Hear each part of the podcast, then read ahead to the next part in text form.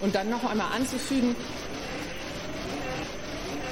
und dann noch einmal anzufügen, die Irreversibilität der Veränderung ökologischer Systeme in ihrer Regeneration ist, glaube ich, einfach noch nicht begriffen worden.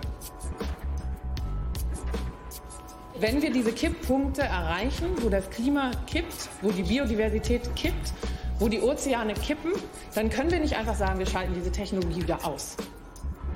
Und dann noch einmal anzufügen, die Irreversibilität der Veränderung ökologischer Systeme in ihrer Regeneration ist, glaube ich, einfach noch nicht begriffen worden.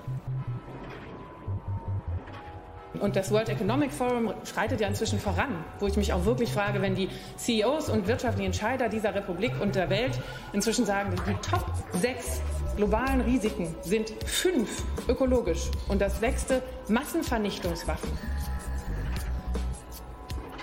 Und dann noch einmal anzufügen, die Irreversibilität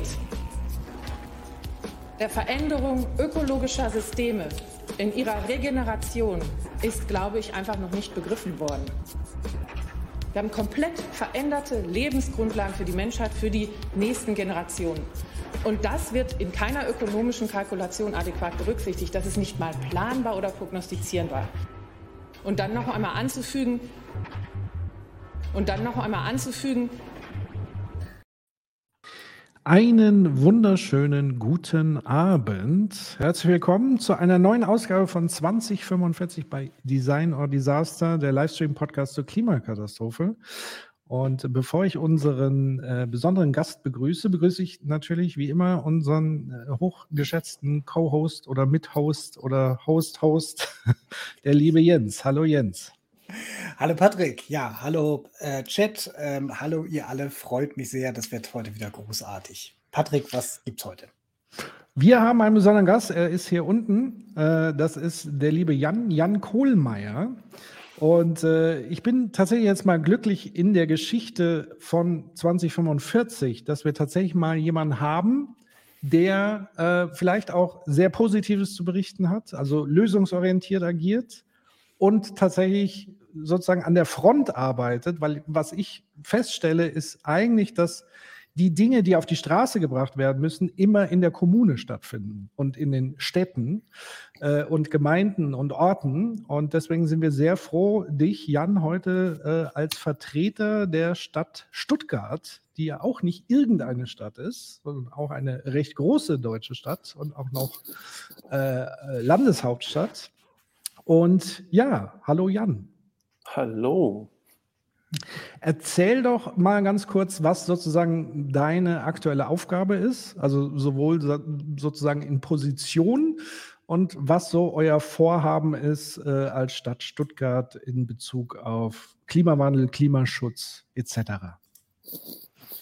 Ja, also meine Aufgabe ist, dass ich im Geschäftskreis des Oberbürgermeisters der Stadt Stuttgart ähm, die Stabstelle Klimaschutz leite. Die Stabstelle Klimaschutz ist im Prinzip diese Steuerungseinheit, die alle übergreifenden, referatsübergreifenden Themen zum Klimaschutz äh, bündelt und äh, koordiniert.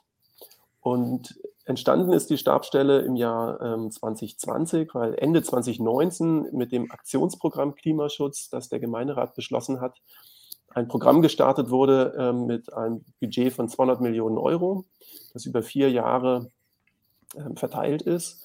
Und dieses Programm zu steuern und zu koordinieren, das war im Prinzip sozusagen der Gründungsgedanke für diese Stabstelle Klimaschutz. Wir haben jetzt noch zwei, drei andere Aufgaben inzwischen.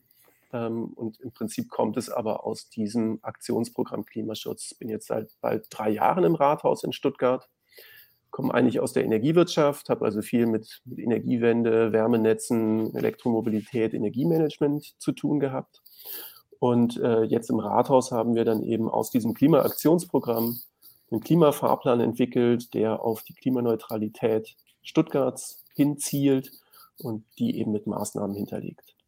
Mhm. Jetzt hast du ja gesagt, 200 Millionen hat die Stadt sozusagen in die Hand genommen. Hast du ungefähr so, also für mich klingt das jetzt relativ viel sogar, muss ich sagen. Ähm, wenn du so vergleichst, also vielleicht hast du Vergleichswerte aus anderen Städten, Kommunen, Wie würdest du das so einordnen? Naja, Stuttgart ist natürlich schon eine Stadt, die, ähm, also die einfach einen großen Wohlstand hat durch, die, mhm. ähm, durch den starken Wirtschaftsstandort hier vor Ort. Ähm, wir haben jetzt mit dem Klimafahrplan ausgerechnet oder ausrechnen lassen, von, also der wurde von McKinsey ausgearbeitet für Stuttgart, ähm, dass insgesamt 11 Milliarden Euro investiert werden müssen bis zur Klimaneutralität. Das heißt, über ähm, die nächsten Jahre verteilt bis 2035. Das klingt jetzt erstmal nach einem krassen Brett, 11 Milliarden Euro. Tatsächlich ist es aber so, dass das erstens Investitionen sind, keine Kosten. Ja? Also es wird ja häufig verwechselt. Man denkt irgendwie, oh, das Geld ist danach weg, aber das wird nicht gespendet und danach ist es weg, sondern das ist ja eine Investition auch in den Standort und in den Wohlstand und auch in die in die Gebäude und in die ganze Infrastruktur hier, die sich dann auch sehr schnell wieder auszahlt, nämlich bis 20, also bis Mitte der 2040er Jahre. Ähm, je nachdem, wie stark der CO2-Preis sich entwickelt, natürlich auch vielleicht früher und je nachdem, wie teuer fossile Energien sind. Und ähm, wenn man es dann runterrechnet auf, die, auf das Bruttoinlandsprodukt sozusagen, also jetzt für, den, für die Stadt Stuttgart oder für die Wirtschaftsregion, ähm, dann sind diese Investitionen, die man für Klimaneutralität braucht, immer so eine Größenordnung von ein bis zwei Prozent. Und ähm, mhm. das ist, denke ich, für ähm, die Wirtschaft ähm, schon machbar. Ja. Mhm. Jetzt hm, ist natürlich so die Frage, was ist äh, euer Vorhaben? Und ich glaube, du hast ja so ein paar Sachen zur Not auch vorbereitet, die du zeigen kannst. Also je nachdem, wie du magst. Aber so wie ich es mitbekommen habe, habt ihr so eine Art äh, Fahr Fahrplan, Roadmap, äh, Dinge, auf die das Ganze aufbaut. Erzähl noch mal ein bisschen. Genau, also da kann ich gerne erstmal einleiten, ein bisschen was zu sagen. Also im Prinzip dieses Klimaaktionsprogramm war ja sozusagen der erste Aufschlag der Stadt Stuttgart, oder das heißt der erste Aufschlag, die Stadt, Stuttgart macht natürlich wie die, jede Kommune schon seit lang, langer Zeit ähm, Dinge für Energiewende, Klimaschutz und so weiter. Aber im Prinzip sozusagen dieser Impuls, ein übergreifendes Programm zu machen, ähm, das kam 2019 und wir haben dann ähm, dieses Programm weiterentwickelt ähm, sozusagen für die nächsten Doppelhaushalte. Das ist immer so ein kommunales System, dass man äh, immer für die Haushaltsplanung dann eben diese äh, Konzeptionen überarbeitet.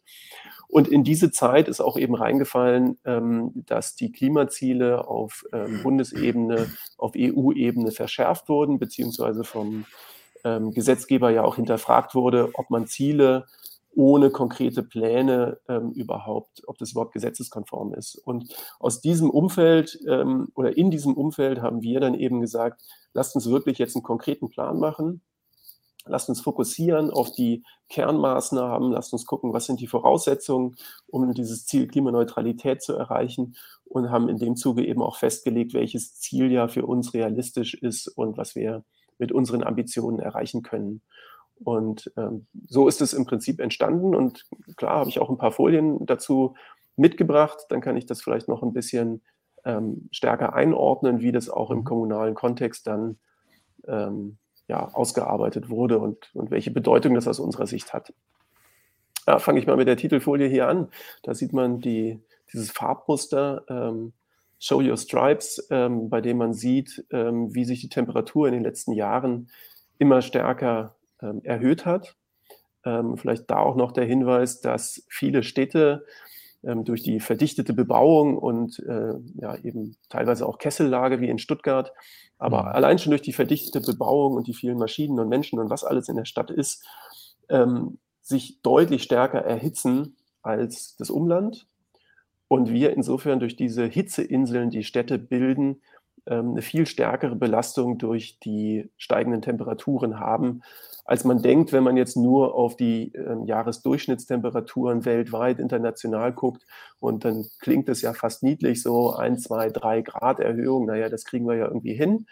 Tatsächlich ist es so, dass in vielen Städten, in, in Stuttgart auch, die Temperatur bereits deutlich ähm, über ähm, die historischen Niveaus angestiegen ist und wir jetzt schon äh, mehrere Grad zusätzliche Temperaturen, ähm, also zusätzlich Grad Celsius ähm, erleben und diese Sommerhitze und der Hitzestress uns auch sehr stark ähm, in den größeren Städten äh, belastet.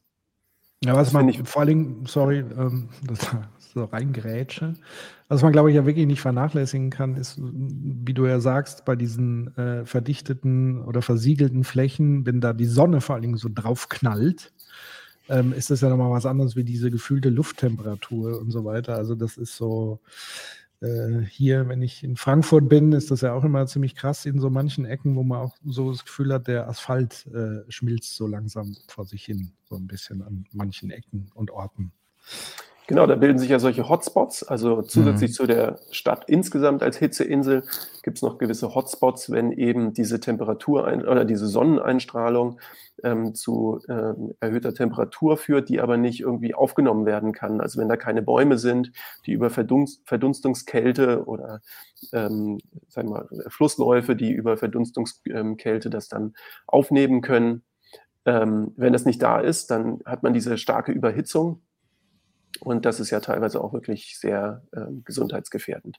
Gut, aber wir wollen jetzt nicht ähm, sozusagen, gut, es heißt bei euch ja Desaster, aber äh, lasst uns äh, wir gehen ins Design. auf die äh, positiven Sachen wenden. Äh, ich glaube, die nächste Folie ist noch einmal kurz zu mir. Da hatte ich schon ein bisschen was zu, zu gesagt.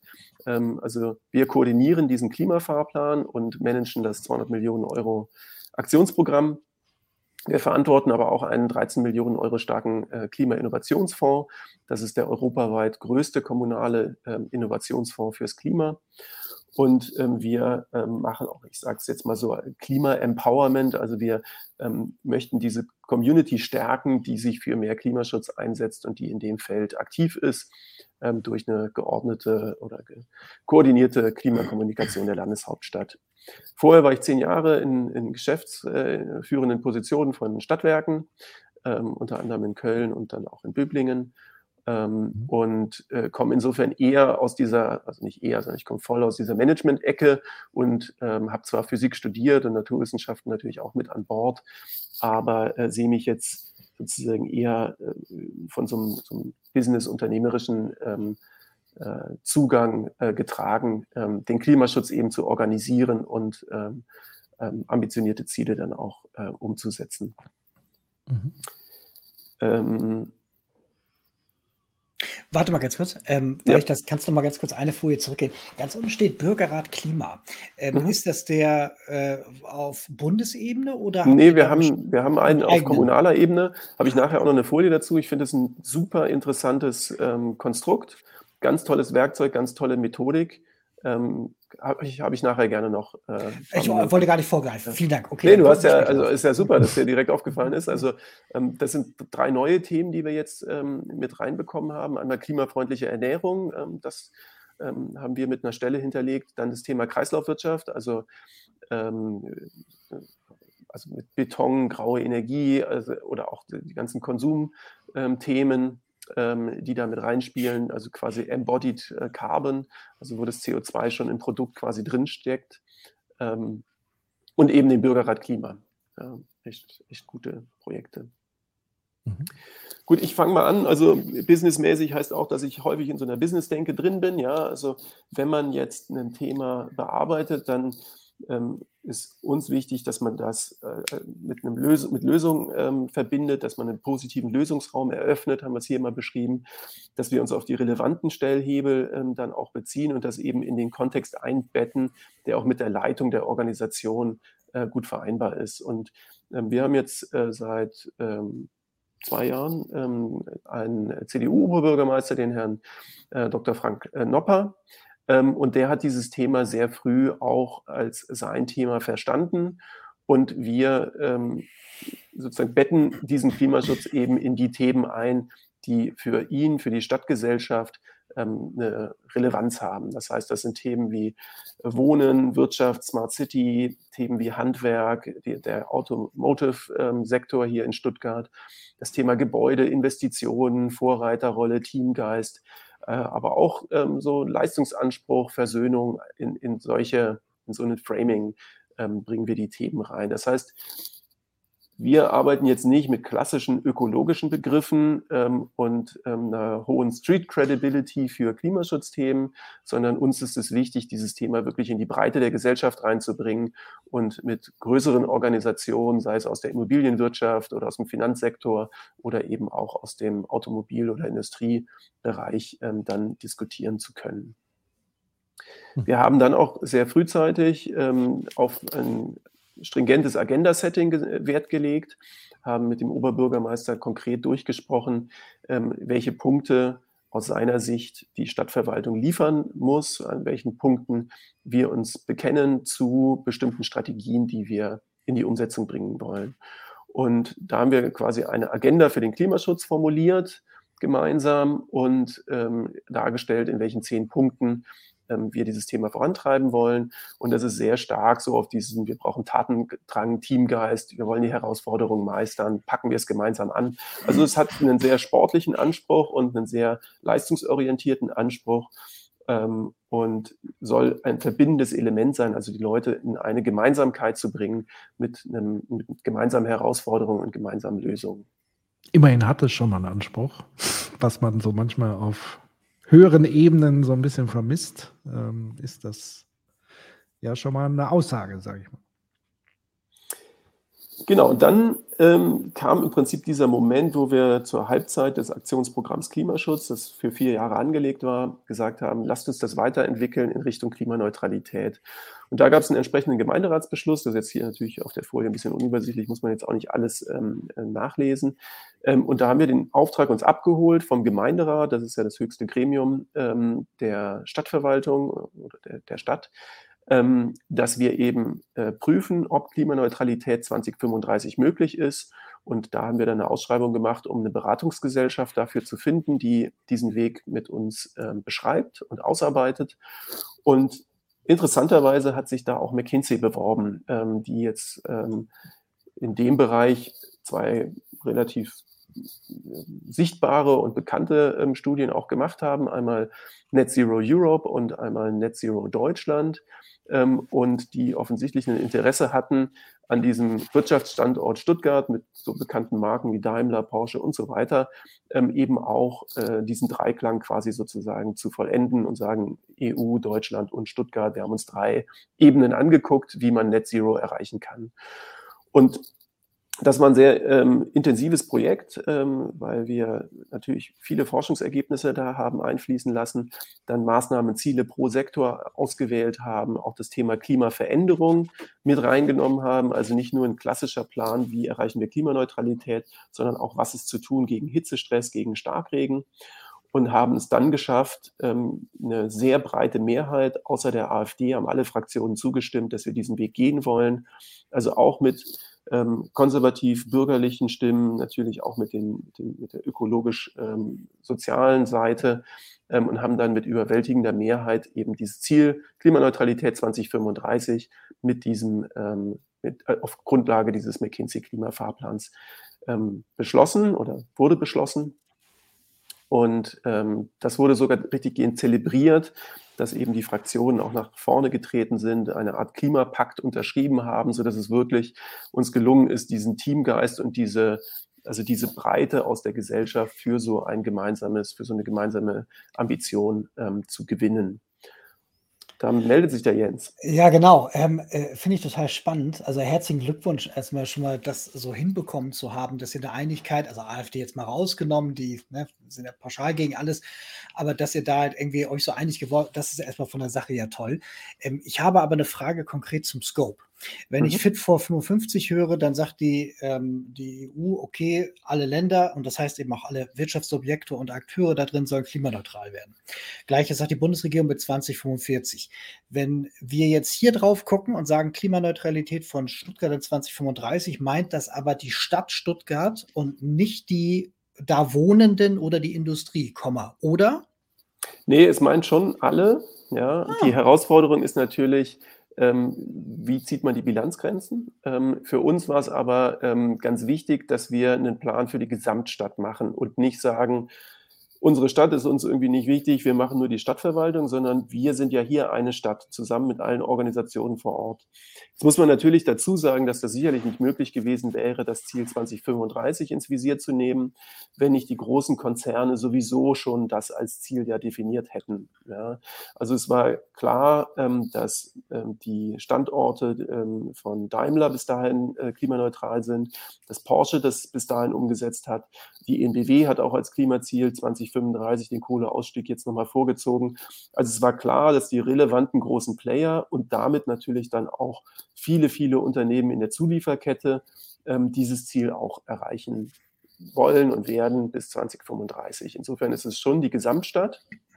Jetzt kann man natürlich sagen, aber was ist, wenn ein Mieter dann weiter Graustrom irgendwie von sonst woher bezieht? Natürlich werden wir das am Ende nicht erreichen, ähm, aber ähm, sozusagen das, was, was ähm, machbar ist, ähm, sag ich mal, ist unser Ziel. Und wenn dann noch Dinge übrig bleiben, die muss man dann halt ähm, über andere Wege eben dann äh, entweder in der Bilanz irgendwie wieder glattstellen oder kompensieren.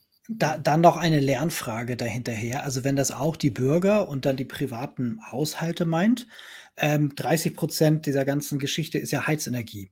Das heißt, in Stuttgart werden ganz viele Heizungen gerade getauscht die nächsten zwölf Jahre jetzt. Da wird jetzt richtig Dampf gemacht, Digga. Wow. Das ist richtig, genau. Also das ist vielleicht ein guter Auftakt, um äh, auf die nächsten Folien zu gehen. Ähm, hier ist noch eine Übersichtsfolie.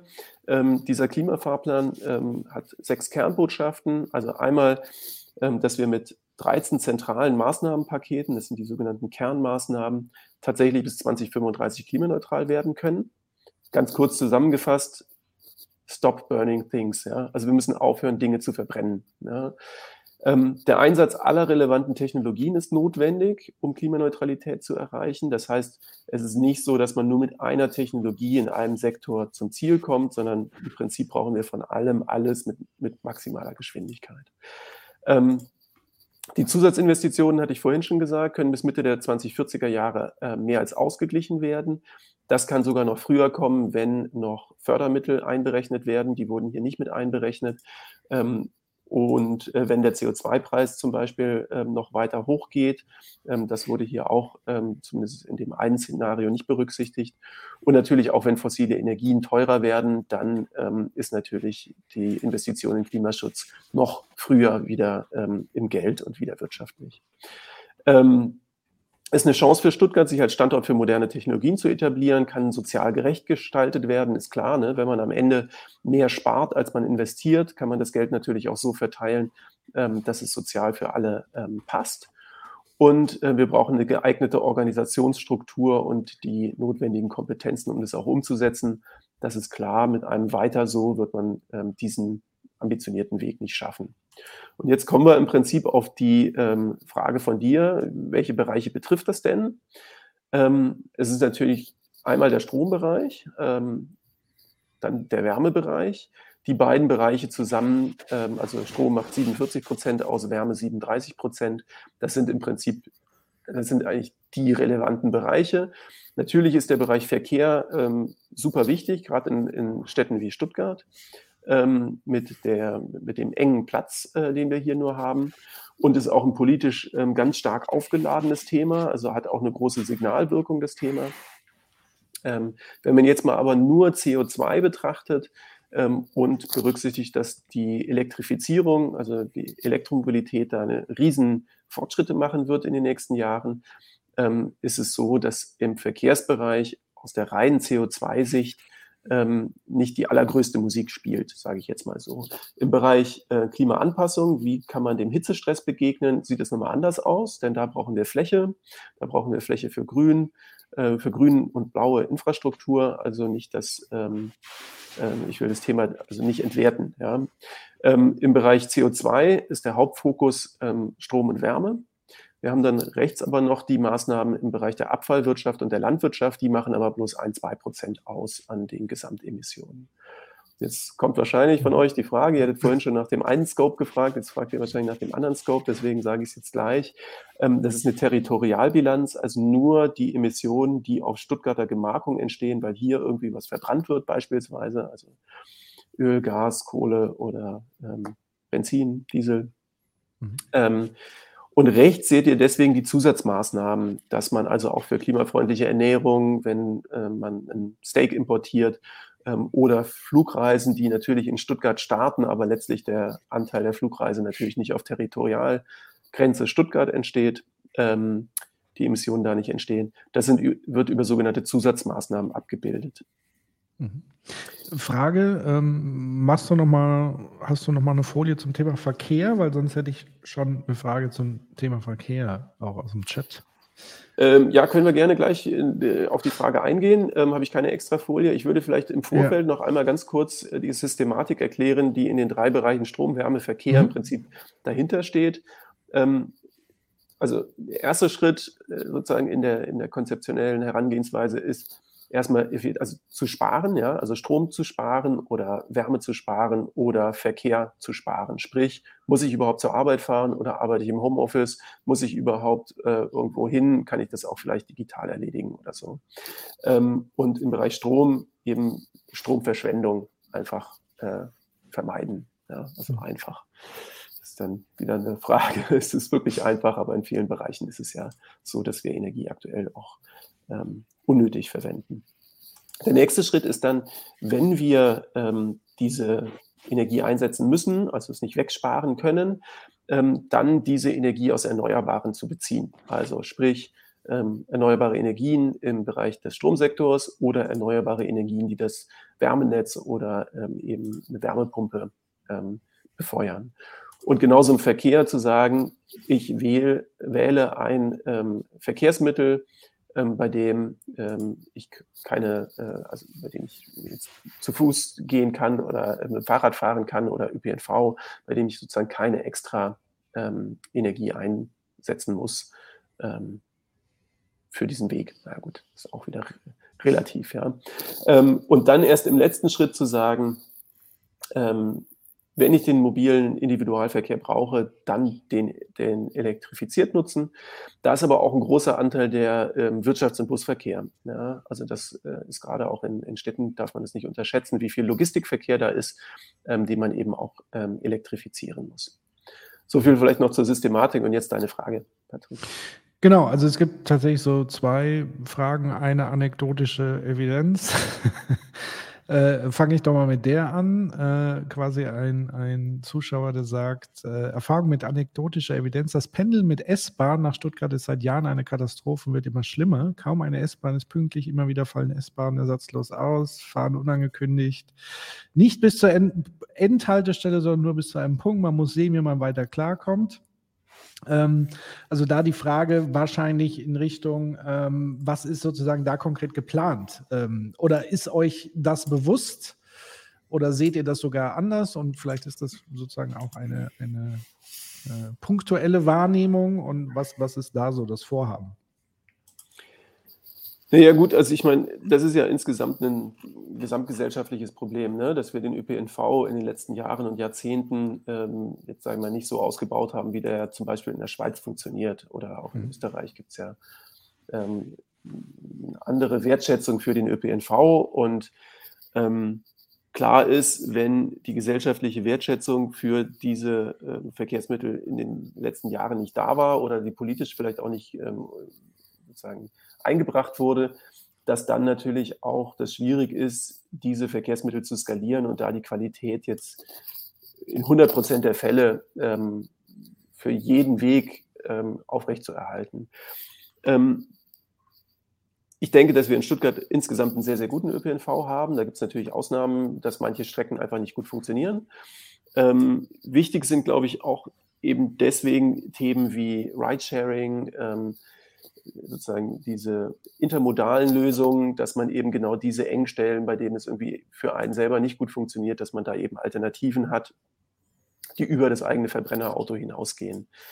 Ähm, dann vielleicht noch ein Punkt da rein, diese Vorstellung, dass wir bis 2035 klimaneutral werden oder im Land bis 2040 oder im Bund bis 2045 und bis dahin den ÖPNV irre ausgebaut haben. Also diese ähm, Einschätzung kann, kann ich nicht teilen, ja, weil allein bei den Planungsvorläufen es gar nicht mehr möglich ist, wirklich relevante zusätzliche Linien ähm, aufzubauen, die dann schon, wenn wir schon fertig sein müssen mit der Klimaneutralität, ihre Wirkung ähm, entfaltet haben. Das, das geht einfach von den Umsetzungsgeschwindigkeiten nicht.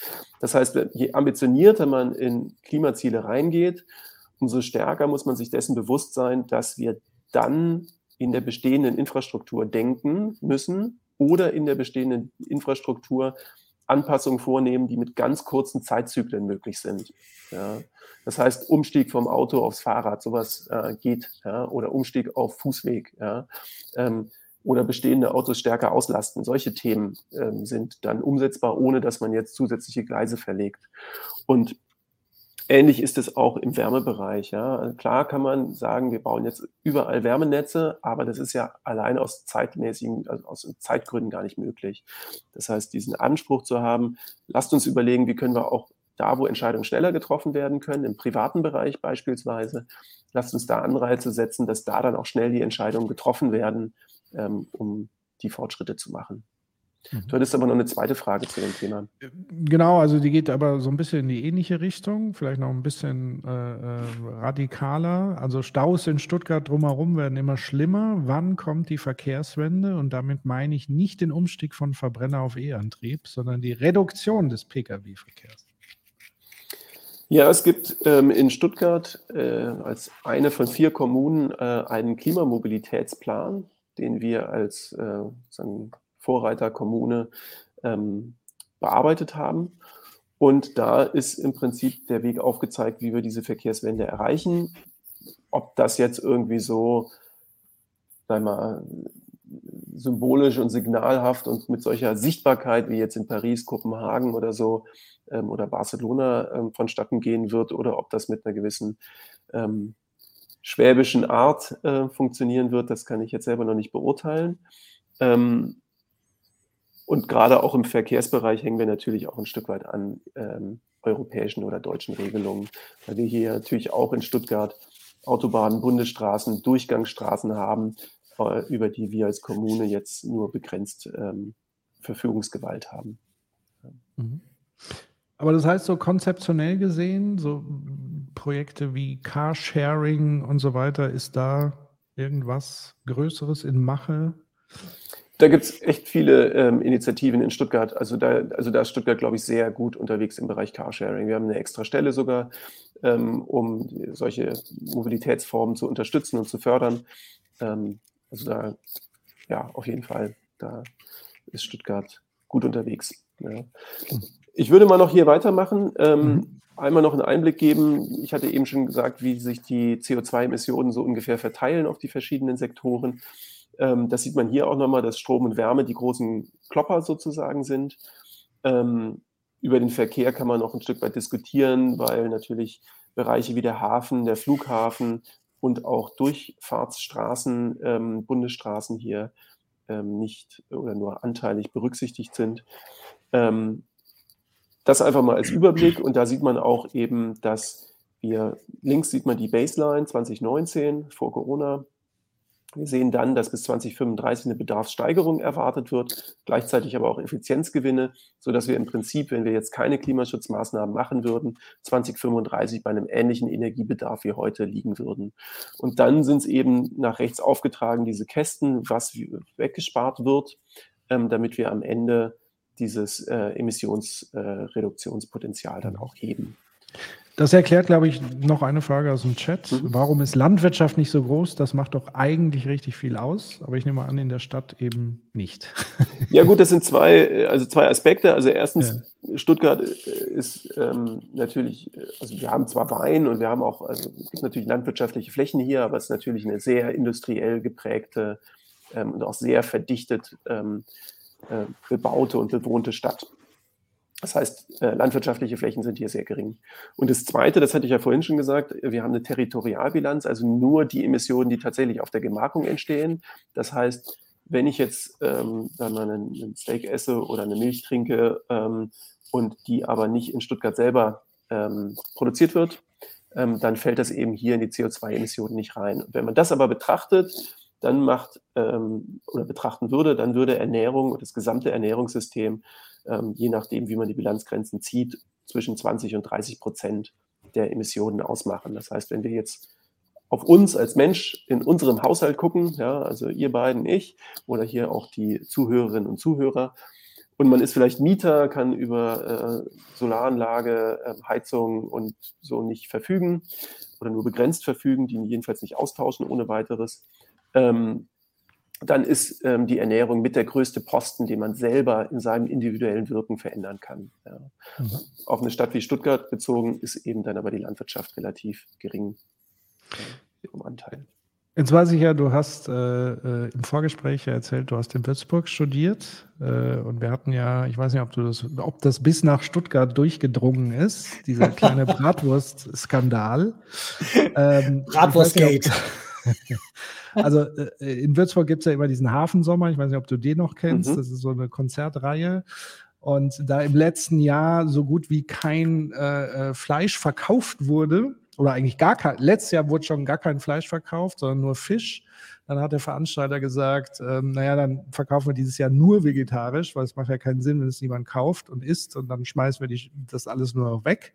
Also entschließen wir uns darauf, vegetarisch sozusagen Angebot zu machen, woraufhin sozusagen es einen Riesenskandal äh, losgetreten von der bayerischen äh, Landesregierung gab. Man kann doch den Leuten die Bratwurst nicht verbieten. Ich weiß nicht, ob du das ganze Geschehen so mitbekommen hast. Und ähm, da war tatsächlich auch mit einer der Gründe, neben dem sozusagen, dass der Absatz nicht mehr gestimmt hat, auch nochmal zu sagen ähm, von der Stadt Würzburg, naja, wir haben auch Klimaziele und es trägt ja schließlich auch ein Stück weit dazu bei, wenn wir eben auf Festen, die wir selber austragen, ernährungstechnisch genau darauf äh, einzahlen wollen, zumal ja offenbar die Nachfrage auch nicht da ist und so weiter.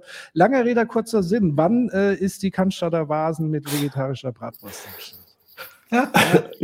Sehr, sehr gute Frage. Also tatsächlich sind wir so progressiv in dem Bereich nicht unterwegs in Stuttgart. Ähm, wir haben hier sehr gute vegane und vegetarische Restaurants, die auch immer wieder ähm, Preise bekommen und hier in, Baden-Württemberg äh, ganz vorne liegen in den Rankings.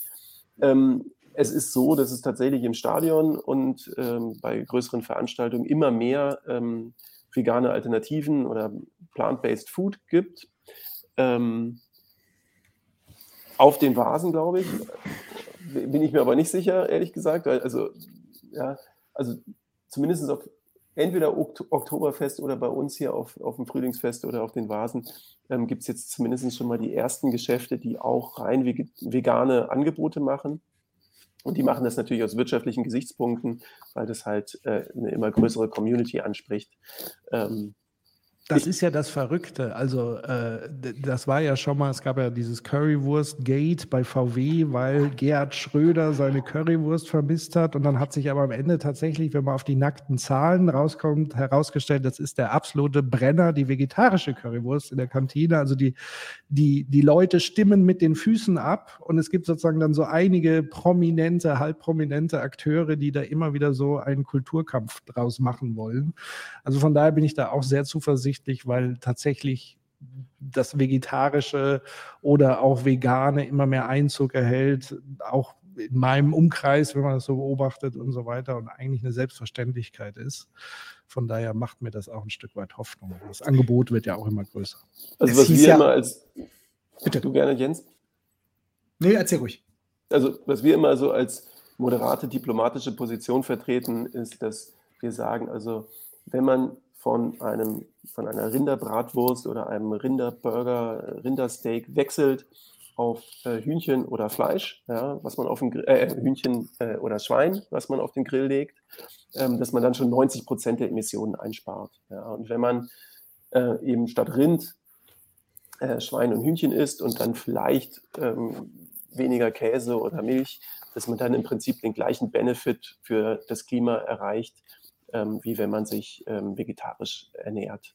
Und das, glaube ich, versöhnt dann auch wieder viele mit dem Thema, weil es eben nicht so radikal gemacht werden muss. Das sind dann eher Fragen, die jeder für sich selber abwägen möchte oder sollte mit Tierwohl und Klimaschutz und ähm, Geschmacksempfinden und was man irgendwie für seinen Körper und seine Gesundheit irgendwie tun möchte.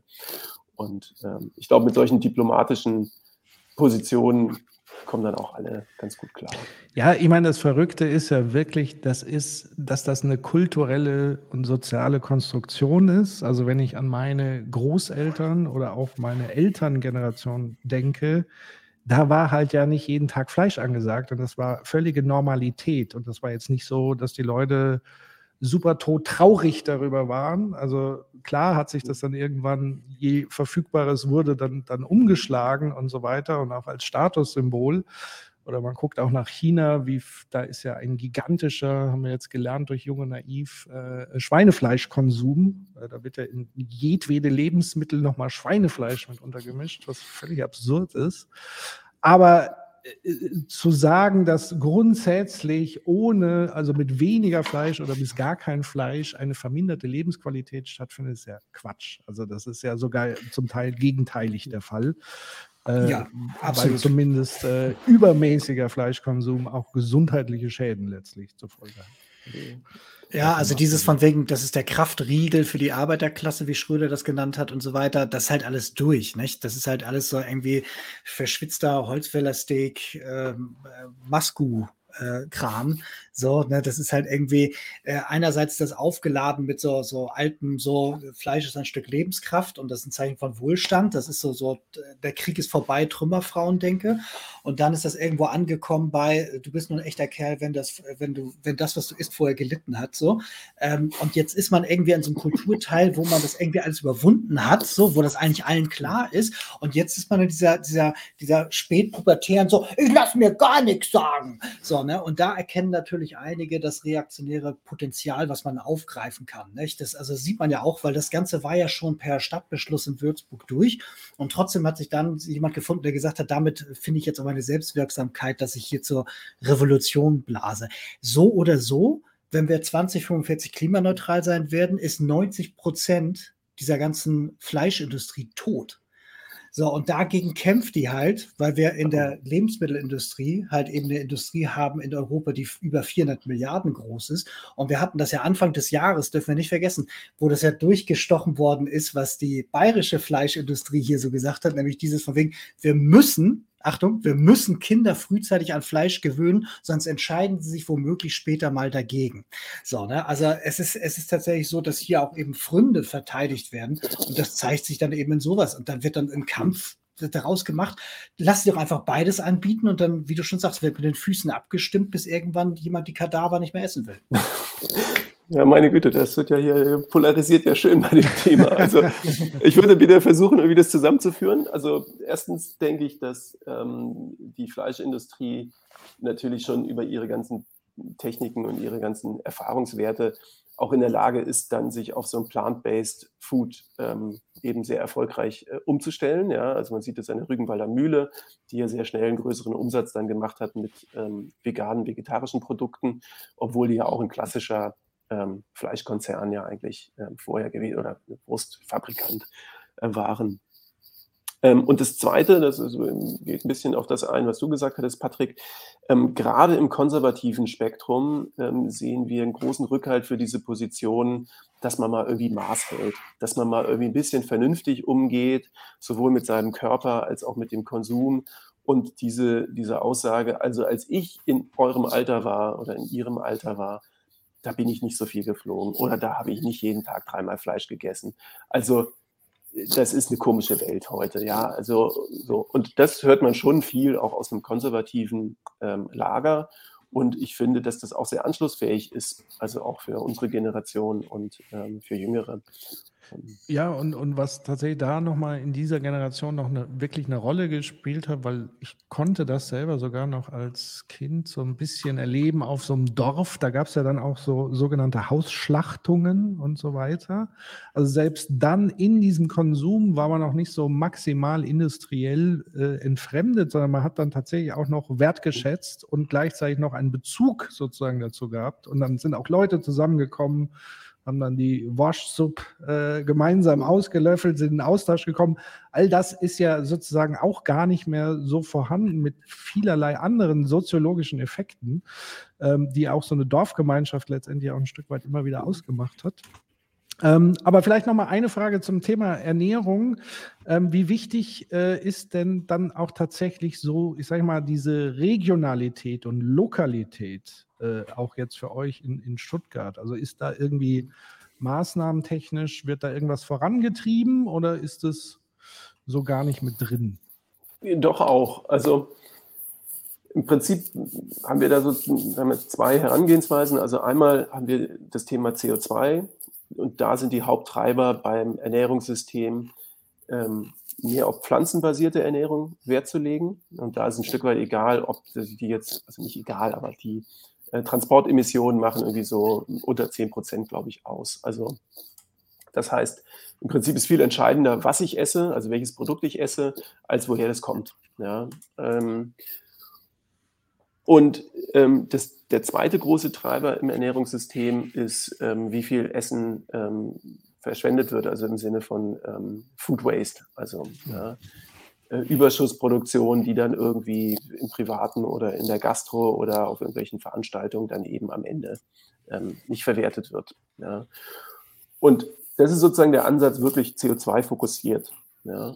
Jetzt gibt es auch noch den zweiten Ansatz, das ist ja eben jetzt auch gerade so die Überleitung gewesen, was das kulturell alles mit uns macht und diesen ähm, Weg der Entfremdung wieder ein Stück weit zurückzugehen und zu sagen, nein, ich vernetze mich wieder mit meiner Region, mit dem, was ich esse, mit dem, was ich vor Ort tue. Ich spüre wieder eine Selbstwirksamkeit. Ja? Ich kann erkennen, was ich da eigentlich jetzt gerade einnehme, ja? weil ich es vielleicht selber angebaut habe oder weil ich es selber zubereitet habe.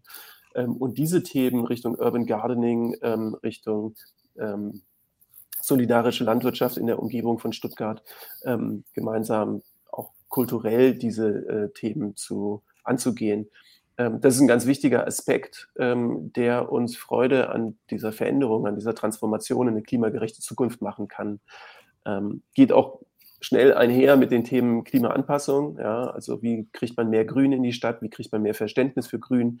Ähm, also grüne Fassaden, ähm, grüne, ähm, grüne Pflanzenbestände Plus dann natürlich auch das Thema Bewässerung, ja. Wie kriegt man das irgendwie wieder in die Städte? Ja. Mhm. Ich würde, ich finde es mega ja. spannend. Äh, es tut mir leid, ich bin da jetzt irgendwie auch voll mit eingestiegen auf eure Exkurse hier und da. Äh, lasst uns versuchen, nochmal äh, ein bisschen wieder sozusagen in die ja. Systematik irgendwie zurückzukommen, dass wir auch noch zu den ähm, Themen nachher kommen mit dem Bürgerrat. Ähm, mhm. Und ich würde hier jetzt beim Klimafahrplan eigentlich im Prinzip drüber, ach doch, einen Punkt muss ich noch ansprechen. Ähm, also hier rechts, ähm, ich glaube, wir haben eine ganz gute Story, was uns am meisten gefreut hat jetzt im Nachgang zu dem Beschluss über diesen Klimafahrplan und das neue Klimaneutralitätsziel, ähm, war, dass die Stadtwerke gesagt haben, wir gucken uns hier mal an, den Klimafahrplan. Was bedeutet das für uns? Strom, Wärme, auch Elektromobilität, das sind ja Themen, die wir als Stadtwerke umsetzen. Und haben dann gesagt, wir haben unseren Klimafahrplan Stadtwerke auf Basis dieses Klimafahrplans der Stadt und haben dann gesagt, wir investieren drei Milliarden Euro bis 2035, was ein Brett ist natürlich für ein Stadtwerk, für einen Energieversorger und haben gesagt, dass sie von rund 100 Beschäftigte auf 450 Beschäftigte anwachsen wollen in den nächsten Jahren. Das heißt, die haben ganz konkret verstanden, was das für, einen, für eine Wirtschaftskraft haben kann, diesen Weg zu gehen und unser Wunsch ist eigentlich, ähm, dass sich viele daran ein Beispiel nehmen. Also wir sehen auch, dass weitere daran arbeiten, diesen Klimafahrplan auf ihre Organisation sozusagen zu extrapolieren oder darauf zu beziehen. Und das bietet ähm, eben großes Potenzial, also sowohl jetzt vom Fernwärmenetz vielleicht ähm, zu sagen, was, was muss das Fernwärmenetz leisten in einem ähm, Klimafahrplan, ähm, genauso auch einzelne Sektoren, dass man sagt, was, was, was könnte denn die Gastronomie leisten oder was kann der Kulturbereich leisten, was muss im Bereich Soziales passieren, dass im Prinzip ein Klimafahrplan nach dem nächsten wirklich dann entsteht ähm, in den verschiedenen Bereichen von den Organisationen, die sich in den Bereichen zusammenschließen. Denn das ist ja für viele Organisationen auch ein ganz, ganz zentrales Ziel. Welchen Beitrag leisten sie zur Klimaneutralität? Ähm, und im Idealfall ja auch zu dem gleichen Ziel ja oder früher ähm, wie die Stadt Stuttgart. Ja. Das freut mich natürlich ganz besonders, weil ich äh, quasi ein, ein, großer Fan der Commons bin. Mhm. Also genau diese, äh, ich sag mal, geteilten Dinge, ähm, die man von Mobilität, aber auch Grünflächen und so weiter gemeinsam als, als Kommune in Anspruch nimmt und ähm, so das Gefühl gehabt, dass das äh, viele Jahrzehnte lang zurückgegangen ist und jetzt vielleicht tatsächlich auch über dieses unschöne Thema oder dieses sehr krisenhafte Thema vielleicht jetzt wieder ein Rückbesinnen ist zu sehen, oh, die Commons sind ja tatsächlich für alle Stakeholder, also inklusive der Wirtschaft, mhm. ähm, hochspannend, relevant und zum Teil sogar existenzsichernd. Ähm, und das ist natürlich schön, wenn da jetzt tatsächlich auch ambitioniert da wieder rein investiert und geplant und, und skaliert wird.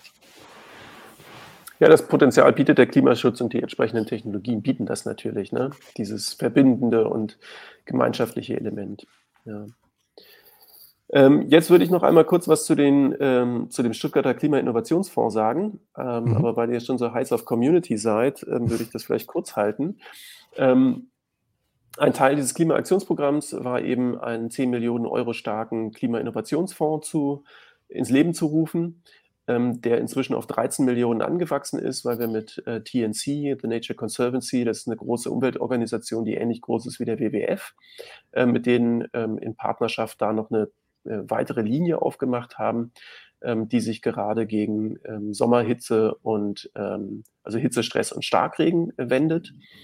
Und wir merken, dass aus diesem Innovationsfeld eine ganz starke Community entsteht, ähm, die, also die diese Transformation positiv begreift, die ganz stark auch aus einem ähm, Digitalisierungsthema rauskommt und aus einem gewissen Technologieantrieb kommt und die sich, so mein Eindruck, in dieser ganz klassischen ökologisch geprägten Klimabewegung bisher noch nicht so richtig wiedergefunden hatte, die aber über diesen Innovationsgedanken, Klimainnovationen, ähm, vielleicht Startups oder Wachstumsbereiche zu bedienen, die eben für eine klimagerechte Zukunft ähm, Geschäftsmodelle entwickeln ähm, oder Produkte und Techniken entwickeln, ähm, die diese Geschwindigkeit, also die, die Beschleunigung ist attraktiv und die Skalierung ähm, eben ermöglichen.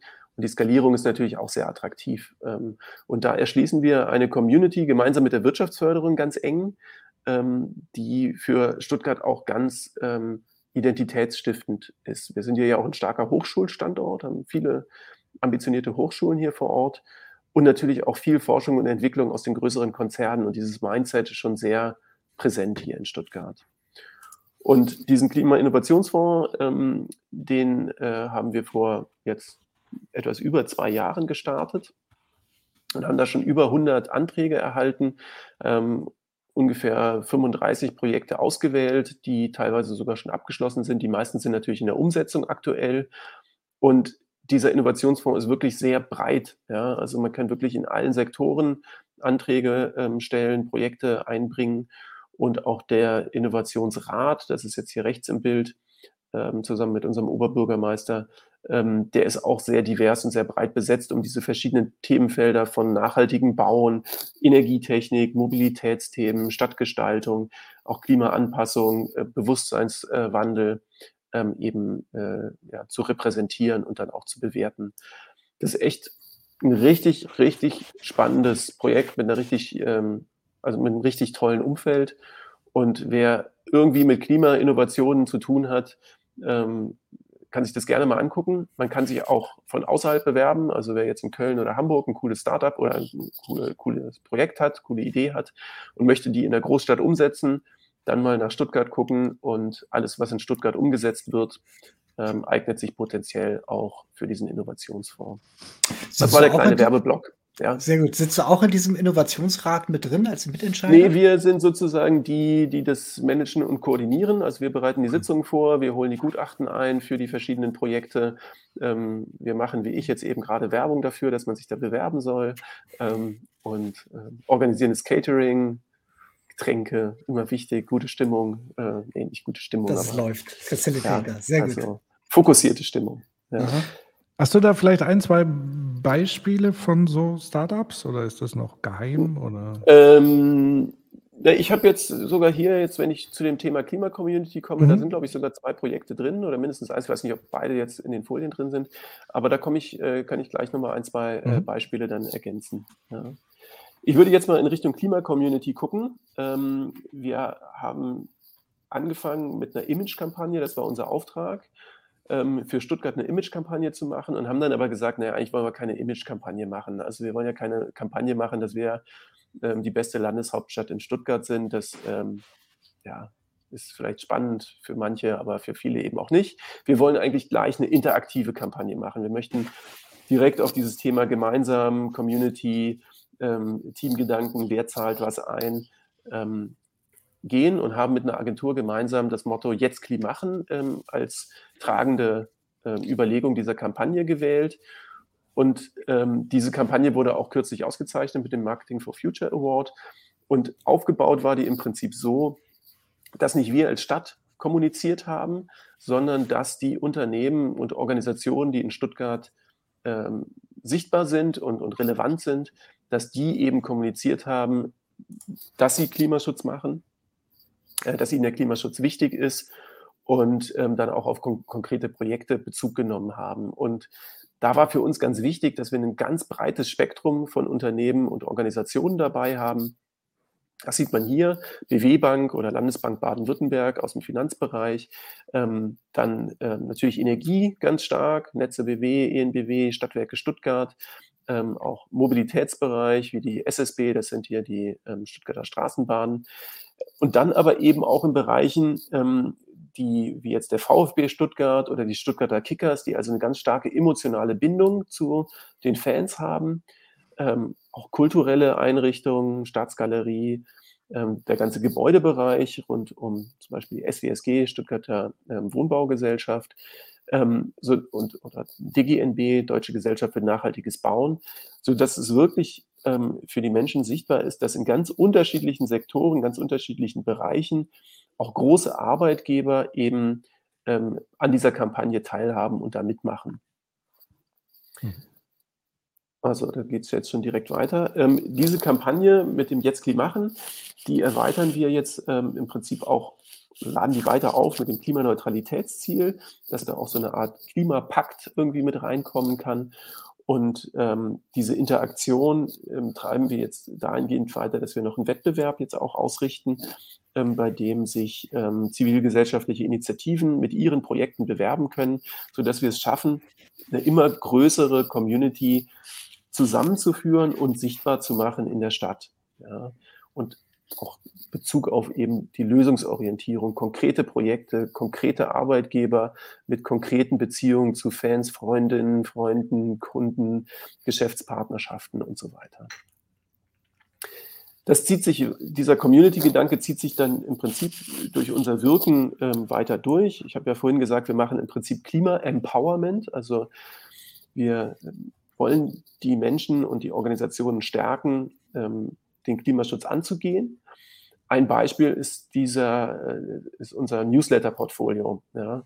Newsletter klingt erstmal so, oh, echt, ey, wer will denn das haben? Ja, also ähm, wir haben hier einen Weg gewählt, ähm, dass wir mit dem Grundbesitzabgabenbescheid, das ist ein schönes Wort, ähm, wer äh, Immobilie oder äh, eine Immobilie oder Fläche besitzt, weiß, dass es einmal im Jahr einen Bescheid gibt, also einen Gebührenbescheid, ähm, dass man eben eine Abgabe leisten muss für den Grundbesitz, den man hat. Und mit diesem, also an sich eine hässliche Rechnung, ja, auf die die Leute keinen Bock haben. Da haben wir mitgeschickt, ähm, dass man sich für ein Newsletter anmelden kann ähm, und haben damit dann ja ganz konkret Immobilienbesitzerinnen und Immobilienbesitzer erreicht.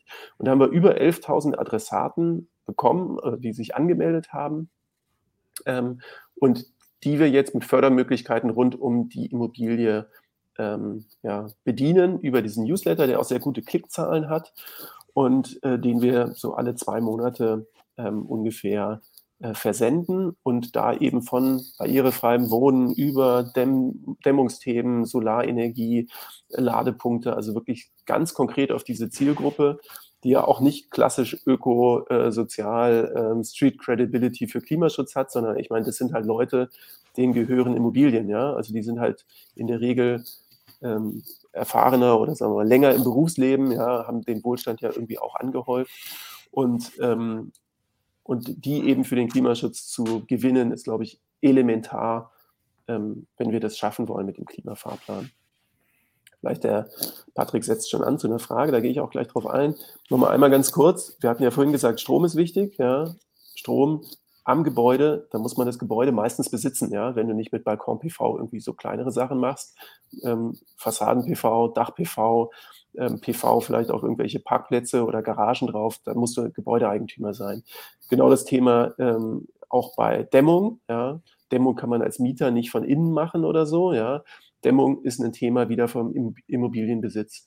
Ladepunkt, ähm, genau das Gleiche. Äh, Heizungswechsel, auch wieder das Thema. Das heißt, die Immobilienbesitzerinnen und Immobilienbesitzer, die sind das A und O für die Klimawende. Und das ist für uns deswegen eine ganz, ganz relevante Zielgruppe. Patrick, sah das nur so aus, als würdest du äh, Das sah tatsächlich nur so aus. Ich hatte jetzt keine ja, brennende Frage. Dann mache ich einfach nonstop weiter, weil wir haben nämlich, nach, äh, nachdem das bei, vor zwei Jahren so erfolgreich war, diesen Newsletter aufzusetzen, ähm, jetzt einen zweiten aufgesetzt für das Thema Mobilität in Stuttgart ähm, und haben natürlich noch unseren eigenen ähm, für ähm, so eine Art Klima-Community, mit der wir interagieren. Ähm, das geht eher an Fachpublikum. Und äh, jetzt habe ich eine Folie mitgebracht zum Bürgerrat Klima, die passt ja auch gut zu dem Thema Klima-Empowerment. Und aber auch hier wieder so, dass uns wichtig ist, dass wir den Mainstream, dass wir die Breite der Gesellschaft erreichen. Und das ist beim Bürgerrat Klima eben das ganz, ganz Besondere.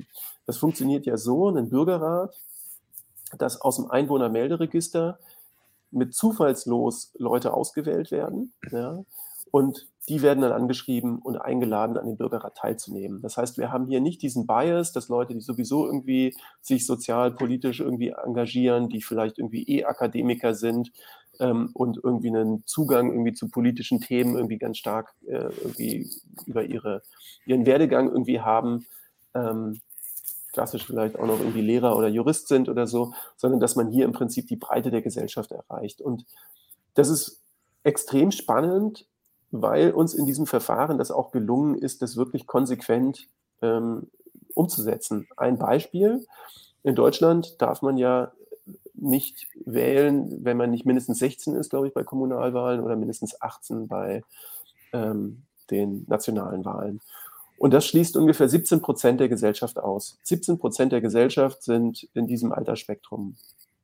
Und im Bürgerrat Klima ähm, war das den Fraktionen wichtig, dass dieser Teil der Gesellschaft berücksichtigt wird, und zwar auch mit 17 Prozent.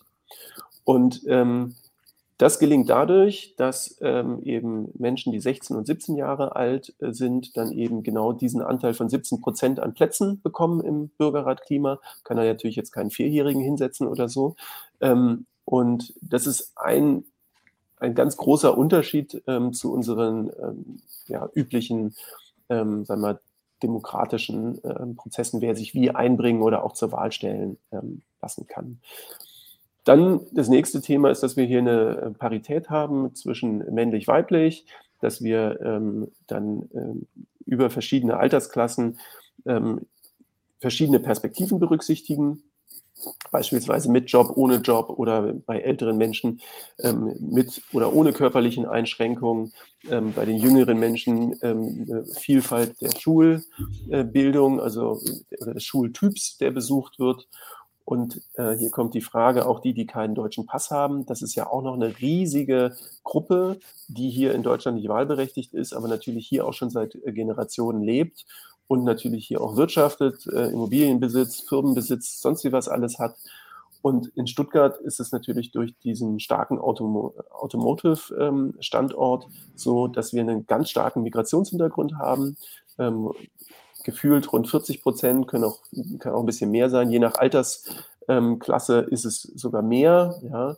Und ähm, hier sind jetzt auch Menschen dabei, die gar nicht Deutsch sprechen können, die aber hier leben, in ihrer Community hier etabliert sind, die dann mit, ähm, mit einer Dolmetscherin oder einem Dolmetscher dabei sind, also mhm. Russisch zum Beispiel oder ähm, auch ähm, asiatische äh, Übersetzungen haben wir dabei.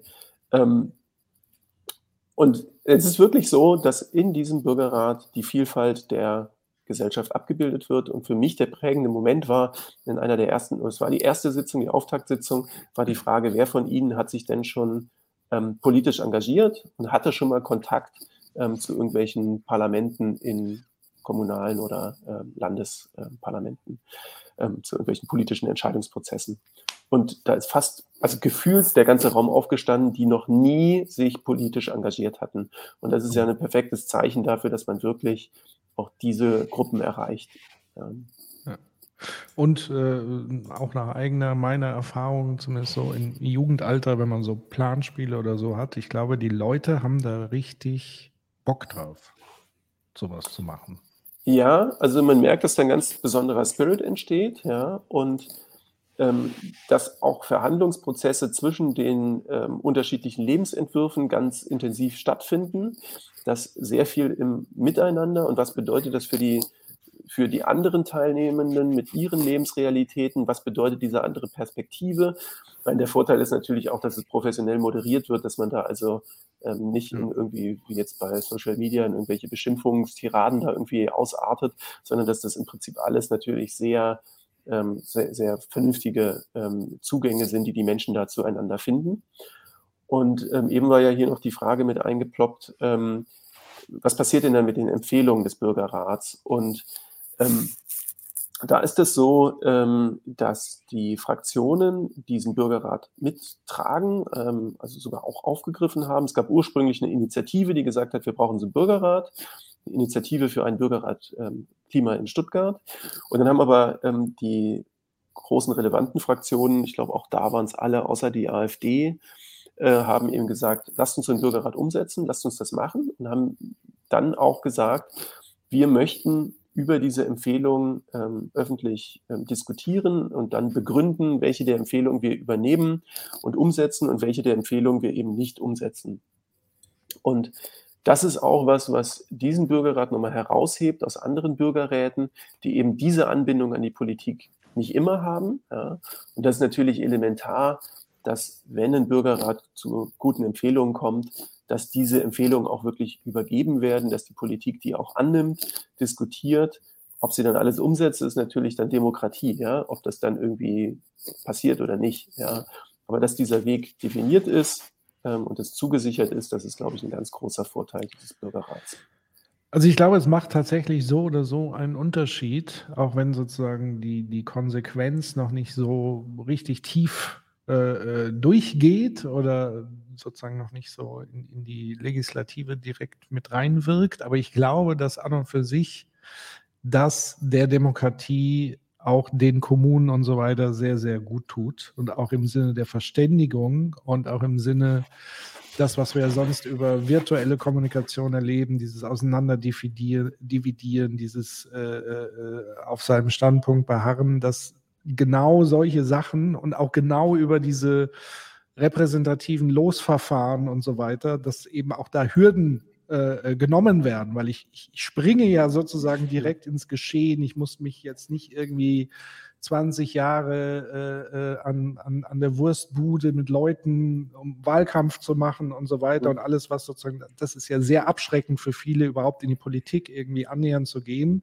Und ich glaube, ich kann mir auch vorstellen, dass das auch eine Rampe ist, in Richtung sozusagen den nächsten Schritt dann wirklich zu kandidieren und so weiter. Also ja. Auch ohne Klimaproblematik, würde ich sagen, ist so ein Bürgerrat ähm, super, super empfehlenswert in Richtung Fortschritt der Demokratie und, und zum Teil auch Rettung der Demokratie, die ja in vielen Teilen ja. auch bedroht ist.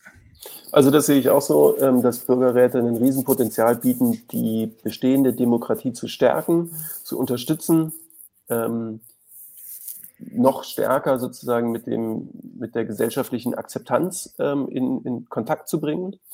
Ähm, das große Beispiel ist ja in Irland, ja, wo sich politische Parteien ein Stück weit auch verkantet haben über Jahre hinweg äh, rund um das Thema Abtreibung und das Thema Abtreibung dann in einen Bürgerrat gegeben wurde und in diesem Bürgerrat dann intensive Verhandlungen, Diskussionen geführt wurden und am Ende der Bürgerrat gesagt hat, das wäre eine Empfehlung, die wäre gesellschaftlich akzeptanzfähig für einen ganz breiten Bereich der Gesellschaft.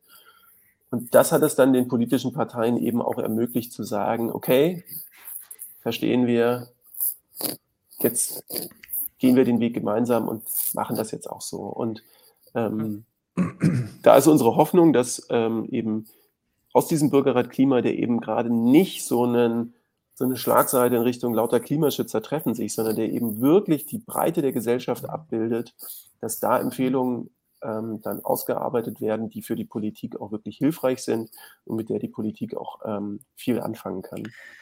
Ähm, ich habe da nochmal zwei, ihr habt es jetzt ja schon gesagt, aber ich würde es gerne nochmal auf eine andere Art unterstreichen. Ähm, also ich glaube, es ist wichtig, dass wir, weil das ist uns verloren gegangen, die letzten 35, 40 Jahre haben wir es irgendwie auf dem Tisch liegen lassen. So, das liegt auch ein bisschen an der Generation unserer Eltern wahrscheinlich. Ähm, also, dass wir uns nicht mehr so richtig als politischen Akteur verstehen, also die Zivilgesellschaft, sondern alle vier Jahre mal ein Kreuz machen und dann sagen, damit ist es durch. Und durch solche Initiativen äh, wird dann wieder klar, dass man tatsächlich auch ein Teil während des laufenden Prozesses sein kann. Und ich glaube, dass dieses genau das, was ihr schon gesagt habt, nämlich einerseits wird da gleich Politik besser, nahbarer, eher an die Lebensrealität der Menschen, aber vor allen Dingen haben sie wieder das Gefühl von Teilhabe. Und dann mhm. ownen sie das wieder mehr, dass das um sie herum passiert, sie nicht irgendwie nur einfach bei einem Geisterfahrer mit dem Auto sitzen, sondern tatsächlich auch mhm. merken, okay, ich bin auch Mitbeteiligter. Und ich glaube, das ist ganz wichtig, weil sowas auch eine Ausstrahlwirkung haben kann auf ähm, äh, äh, auf äh, generell das Gesellschaftsleben, ähm, weil man eben nicht mehr dieses Gefühl hat von ja, erlernter Hilflosigkeit nach dem Motto, mhm. naja, wenn das die jetzt für mich nicht machen, ist halt einfach doof und ich schmoll jetzt in meinem Zivilleben so. Ähm, was mich aber hier nochmal ganz konkret interessiert, ihr habt ja diesen 13-Punkte-Plan mit diesen mhm. Hauptpunkten mhm. und so weiter, genau. Ähm, die Bürgermenschen, die da jetzt was äh, sich ausdenken und wo dann irgendwie die Gemeinde oder wer auch immer darüber entscheidet, ja oder nein, sind das mhm. denn Sachen, die das weiterentwickeln oder on top? Oder also wie greift das zusammen? Sau gut, dass du die Frage stellst. Äh, nämlich während du die Frage stellst, äh, gestellt hast, ist mir aufgefallen, dass das ganz, eine ganz wichtige Information ist. Denn ursprünglich sollte der Bürgerrat Klima tatsächlich ähm, Empfehlungen geben, wie wir das 1,5 Grad Ziel erreichen können. Das ist aber eine viel zu komplexe Aufgabe für einen Bürgerrat mit 60 Personen, der halt sechsmal tagt.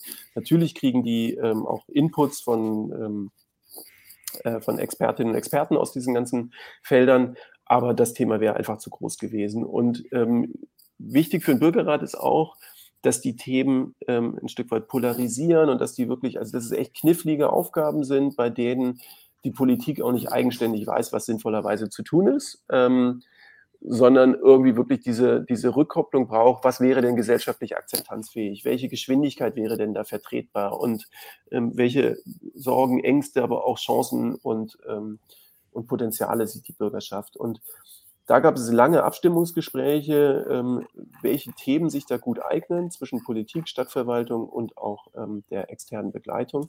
Und am Ende sind es jetzt zwei Kernthemen, die auch in vielen Städten ähm, eine Relevanz haben. Das ist einmal das Thema Wärme, ähm, weil da geht es wirklich ans Eingemachte. Ne? Du hast, also die meisten haben in Stuttgart eine Gasetagenheizung und die ist nicht klimaneutral, nicht mal annähernd so. Wie kriegt man das hin, einen Gasausstiegsfahrplan im Prinzip zu machen, dass man auf klimaneutrale Wärmetechnologie geht? Und da kommt man in ganz viele Fragen rein. Ja? Ähm, Gasetagenheizung ausbauen, Zentralheizung, ja, Zentralheizungsversorgung. Was passiert in der Zeit, in der das umgebaut wird? Ähm, bleibt man da in der Wohnung drin? Ja, nein, sieht man aus, ja.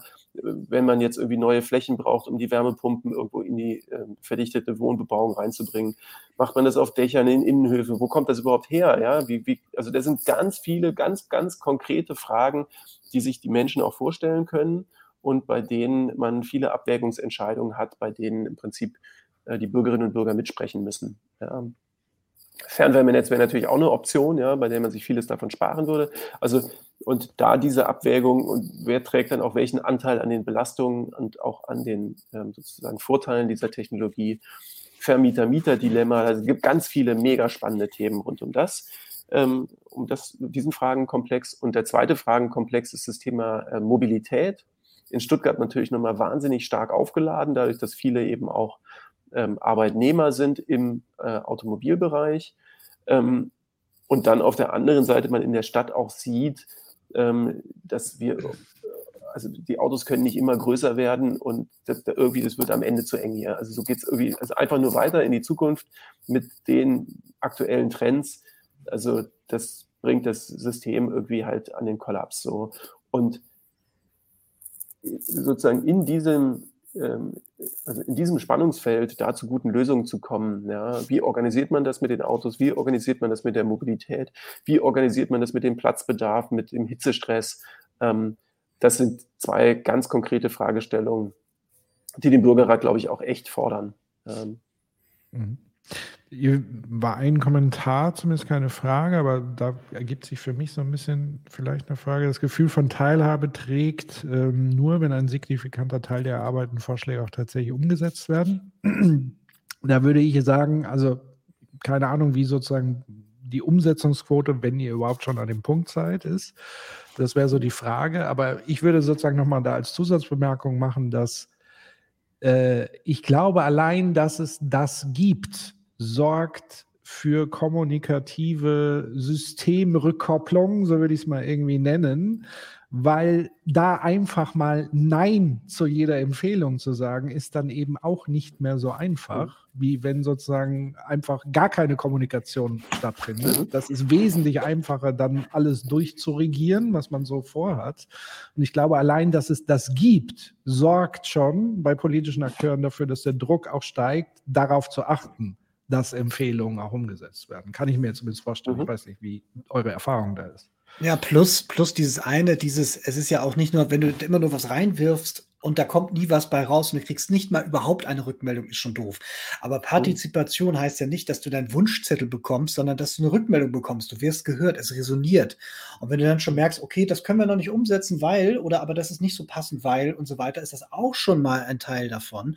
Und selbst wenn du, wie das in Frankreich ja hatten, dieses von wegen, da wurden nach äh, Sachen gefragt und dann wurden die meisten Sachen abgelehnt, auch das ist eine Systemantwort. Der nächste wird das dann schwierig haben, das ewig durchzuhalten, ne? weil auch das natürlich eine, eine, Botschaft an die Zivilgesellschaft ist. Also ähm, ich glaube, da steckt so oder so eine ganze Menge drin, ganz unabhängig davon, ob ich immer das bekomme, was ich will. Ja, also was, was mir noch wichtig ist, ähm, also gerade auf kommunaler Ebene habe ich den Eindruck, dass die politischen Parteien und die Fraktionen, die halt hier, die sind ja auch verankert und verortet und verwurzelt in der Stadt. Also und die haben ganz großes Bestreben, die Dinge richtig und ordentlich zu machen. Und in vielen Bereichen ähm, ist es halt ähm, für jeden von uns ja total schwierig, da die richtigen Entscheidungen zu treffen. Ja? Und das geht denen natürlich genauso, ja, weil es gibt ganz viele verschiedene Interessenslagen und immer wieder denkt man so, puh, wie ist es denn jetzt wirklich? Ist es nur in meiner Blase so? Ist es jetzt nur in meinem Umfeld so? Wie ist es eigentlich mit der gesamten Gesellschaft? Was ist da eigentlich machbar? Mute ich jetzt dem einen zu viel zu, dem anderen zu wenig? Oder ja, dieser Kompass ist ja total schwierig immer wieder nachzustellen. Und meine Wahrnehmung ist eben, dass die Politik schon einen ganz, ganz großen Anspruch hat, das ordentlich zu machen. Und äh, wenn sie eben dabei unterstützt wird, ähm, und diese Rückmeldung kriegt, was wäre gesellschaftlich akzeptanzfähig für Menschen, die sich intensiv mit dem Thema beschäftigt haben. Ja, das ist ja nochmal ein ganz großer Unterschied zu irgendeiner Volksabstimmung, wo man im Prinzip keine Informationen groß irgendwie zu einem Thema hat oder nur irgendwie polarisierte Informationen und dann die Leute mehr oder weniger schnell irgendwie sagen A oder B. Ja. Hier ist es ja so, dass eine intensive Beschäftigung mit dem Thema stattgefunden hat und dann die Empfehlung vom Bürgerrat kommt. Das heißt, man simuliert ja im Prinzip genau diesen Entscheidungsprozess, den Immobilieneigentümer zum Beispiel haben, wenn sie jetzt die Heizung ausbauen oder die einen Mieter oder eine Mieterin hat, wenn der Immobilienbesitzer jetzt die ähm, Nebenkosten irgendwie vielleicht reduziert und die Kaltmiete erhöht oder irgendwie was, ja, also so über eine Investition in Klimatechnik. Und das ist ja eine ganz, ganz wertvolle Information, ja, wie man zu einem Themenfeld denkt, wenn man sich damit beschäftigt hat, wenn man mit diesem Thema konfrontiert ist. Also das ist jetzt eher eine Bemerkung. Du musst dazu auch nicht antworten, wenn es zu heikel politisch ist. Aber ich habe so das Gefühl, dass, also wenn man so die politischen Ebenen sich anguckt, Bund, Land, Kommunen, so. Ich würde mal behaupten, das ist ähnlich, ich kenne es so aus der Unternehmensberatung wie in Konzernen, ja, also es gibt sozusagen so die Konzernspitze, die hat so eine gewisse Flughöhe und die weiß aber eigentlich nicht, was so, so, an der Basis so wirklich passiert und auch durch dieses hierarchische Prinzip und so weiter. Es gibt dann sozusagen Entkopplungen und, und keine Ahnung, die wundern sich, was machen die da oben und die da oben wundern sich, was machen die da unten. Und man hat dann immer so das Gefühl, dass letztendlich wäre es das Sinnhafteste, wenn sozusagen die oberste Ebene einfach nur dafür sorgen würde, dass die unterste Ebene gut arbeiten kann, weil die unterste Ebene, also unterst nicht sozusagen in der Wertigkeit, sondern die, die sozusagen in Fläche und auf der Straße sind, die Dinge ja auf die Straße bringen müssen. und dass die auch genau wissen, wie sie vor Ort Dinge tun müssen, dass sie vor Ort auch so mit den Leuten vernetzt sind, dass da, wie du ja gut berichtet hast in verschiedenen Bereichen, dass da auch eine Akzeptanz ganz anders vorhanden ist, als immer wieder, sage ich mal, dieses politische Bundesspektakel, was wir nur aus diesen Talkshows hören und es ist ja nur ein Gegeneinander, es ist nichts Kooperierendes.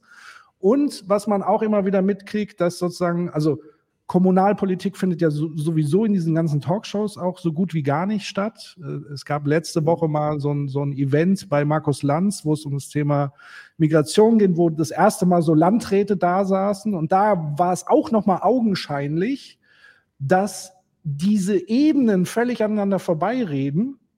Mhm. Und der Appell wäre jetzt auch, nach dem, was ich von dir so gehört habe, tatsächlich zu sagen, eigentlich muss die Bundespolitik dazu angeleitet werden, den Kommunen so viel wie möglich zu ermöglichen, selber zu diesen Zielen letztendlich zu gelangen. Und das würde natürlich auch Finanzierung bedarfen, also das Thema Entschuldung von manchen Kommunen. Ihr seid ja glücklich gesegnet mit viel Geld und Wohlstand aufgrund der Industrie, aber es gibt Kommunen, die das nicht schaffen.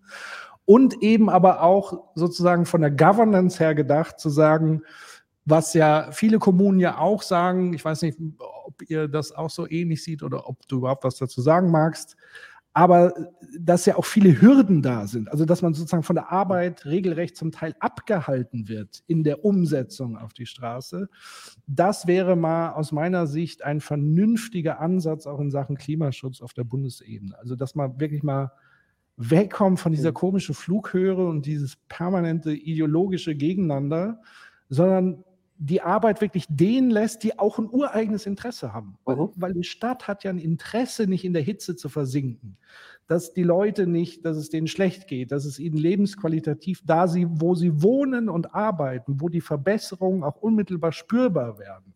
Und wo es nicht darum geht, ob mir was verboten wird oder nicht, sondern wo, wo wir mhm. eigenständig dann entscheiden können. Das wäre, glaube ich, äh, äh sehr viel wert.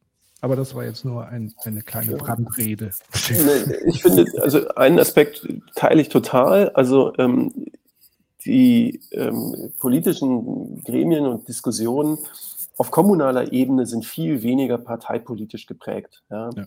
Weil wir ein verbindendes Element in der Stadt haben, nämlich dass am Ende alle im Gemeinderat wollen, dass es dieser Stadt gut geht und dass wir ähm, irgendwie mit dieser Stadt zu guten Ergebnissen kommen. Ja? Jetzt würde man sagen, naja, das muss doch auf, im, im, Bundestag auch so sein, dass die alle sagen, wir mit Deutschland müssen irgendwie, aber da scheinen dann irgendwie die ähm, unterschiedlichen Ansätze so groß zu sein, dass das vielleicht manchmal irgendwie schwerer fällt, als ähm, wenn es eben so konkret vor Ort dann eben ist. Ähm, und es gelingt aus meiner Erfahrung heraus auch, ähm, wenn man bei diesen Diskussionen immer wieder sich vor Augen führt, wir haben das gleiche Ziel, wir haben nur vielleicht unterschiedliche Wege zu diesem Ziel. Ja. Und gerade beim Klimaschutz ist es ja immer so, dass wir ganz viele Wege brauchen. Wir brauchen ja Markt und Staat, wir brauchen ähm, ja, also Anreize und hier und da natürlich auch eine gewisse Regulierung. Ja, also es ist, es ist einfach notwendig, dass man ein gutes Portfolio daraus baut. Ja, und das gelingt hier vor Ort, finde ich, sehr gut. Also, ähm, und Jetzt vielleicht nochmal einen anderen Aspekt, der jetzt gerade bei deiner Brandrede da äh, bei mir sozusagen nochmal aufgekommen ist. Es ist natürlich schon, wenn ich jetzt an Unternehmen denke, extrem wichtig, dass auch im Vorstand klare Signale, klare Richtungsentscheidungen ähm, mhm. getroffen und auch kommuniziert und gelebt werden. Und für mich eigentlich so das Paradebeispiel ist die ENBW, die ja als, ähm, sag ich mal, Atomkonzern und auch Kohlekonzern im Prinzip bekannt war und die dann einen ganz klaren Transformationsprozess angegangen ist, gesagt hat, wir wollen ähm, in erneuerbare Energien ganz massiv investieren. Wir wollen bei der Elektromobilität der Vorreiter sein, der also die Schnellladeparks in einer Geschwindigkeit hochzieht, wie sonst kein anderes Unternehmen in Deutschland. Und das war ja was, was von ganz oben getragen wurde, dieser Change. Ja. Und von daher halte ich es auch für extrem wichtig, dass dann vielleicht eher noch die EU-Ebene, die eben sagt, ähm, wir haben hier den Green Deal, wir haben hier diese EU-Ziele für den Klimaschutz und dass im Prinzip dann allen klar ist, diese Ziele sind gesetzt. Ja. Das war für uns als Kommune auch total wichtig. Vielleicht weniger, ob jetzt irgendwie Deutschland irgendwie jetzt mit den Zielen da hin und her noch sich überlegt und mit welchem Plan sie das umsetzen. Aber natürlich war das auch hilfreich 2045 und beim Land Baden-Württemberg 2040 zu haben, um dann zu sagen, naja, wir wollen nicht die Letzten sein. Also wenn 2040 das Land, also wir als Landeshauptstadt ja, dürfen jetzt nicht auf den letzten Meter ins Ziel einlaufen und auch mit 2040 irgendwie kommen. Das war vielleicht schon auch hilfreich, aber relevant war vor allem, dass unsere Konzerne hier in Stuttgart schneller sein wollen, dass sie 2035 erreichen wollen und dass sie das auch müssen, um Investorenkapital zu akquirieren, um eben die Finanzierung zu sichern, um wettbewerbsfähig zu bleiben, um ihre Risikopositionen irgendwie zu minimieren und ähm, ESG-konform zu sein und, und, und, und, und. Und diese klaren Signale, diese klaren Ziele, die sind halt extrem wichtig, um dann an der Basis im Prinzip zu sagen, welche Entscheidungen treffen wir, welche Umsetzungsgeschwindigkeiten gehen wir an. Ja. Mhm. Da war noch die Frage hier auch eben zum Bürgerrat, ähm, auf welche Informationen der Bürgerrat zugreifen kann. Also mhm. ähm, da gibt es zum einen Experteninputs ähm, zu diesen vielfältigen Themen, also beispielsweise jetzt zum Wärmethema, ähm, Vortrag zur kommunalen Wärmeplanung, sogar aus der Stadtverwaltung heraus, aber auch von verschiedenen anderen, die im Wärmebereich eben Expertise haben zu Wärmesystemen ja, und wie das alles funktioniert.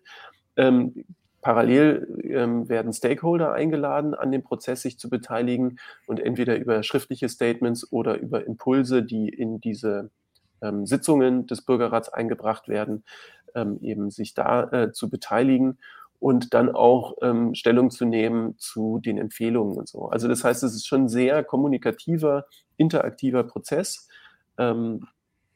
Und diese Kommunikation hilft auch total, um wirklich zwischen den verschiedenen Perspektiven eine ähm, Gesprächslinie und eine, ähm, ja, eine Austausch, einen Austausch äh, sicherzustellen.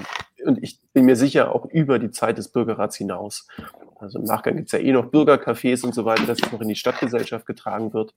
Aber ich glaube, da sind auch ähm, Beziehungen entstanden, die ähm, eben über diese, diese Zeit hinaus Bestand haben werden. Mhm.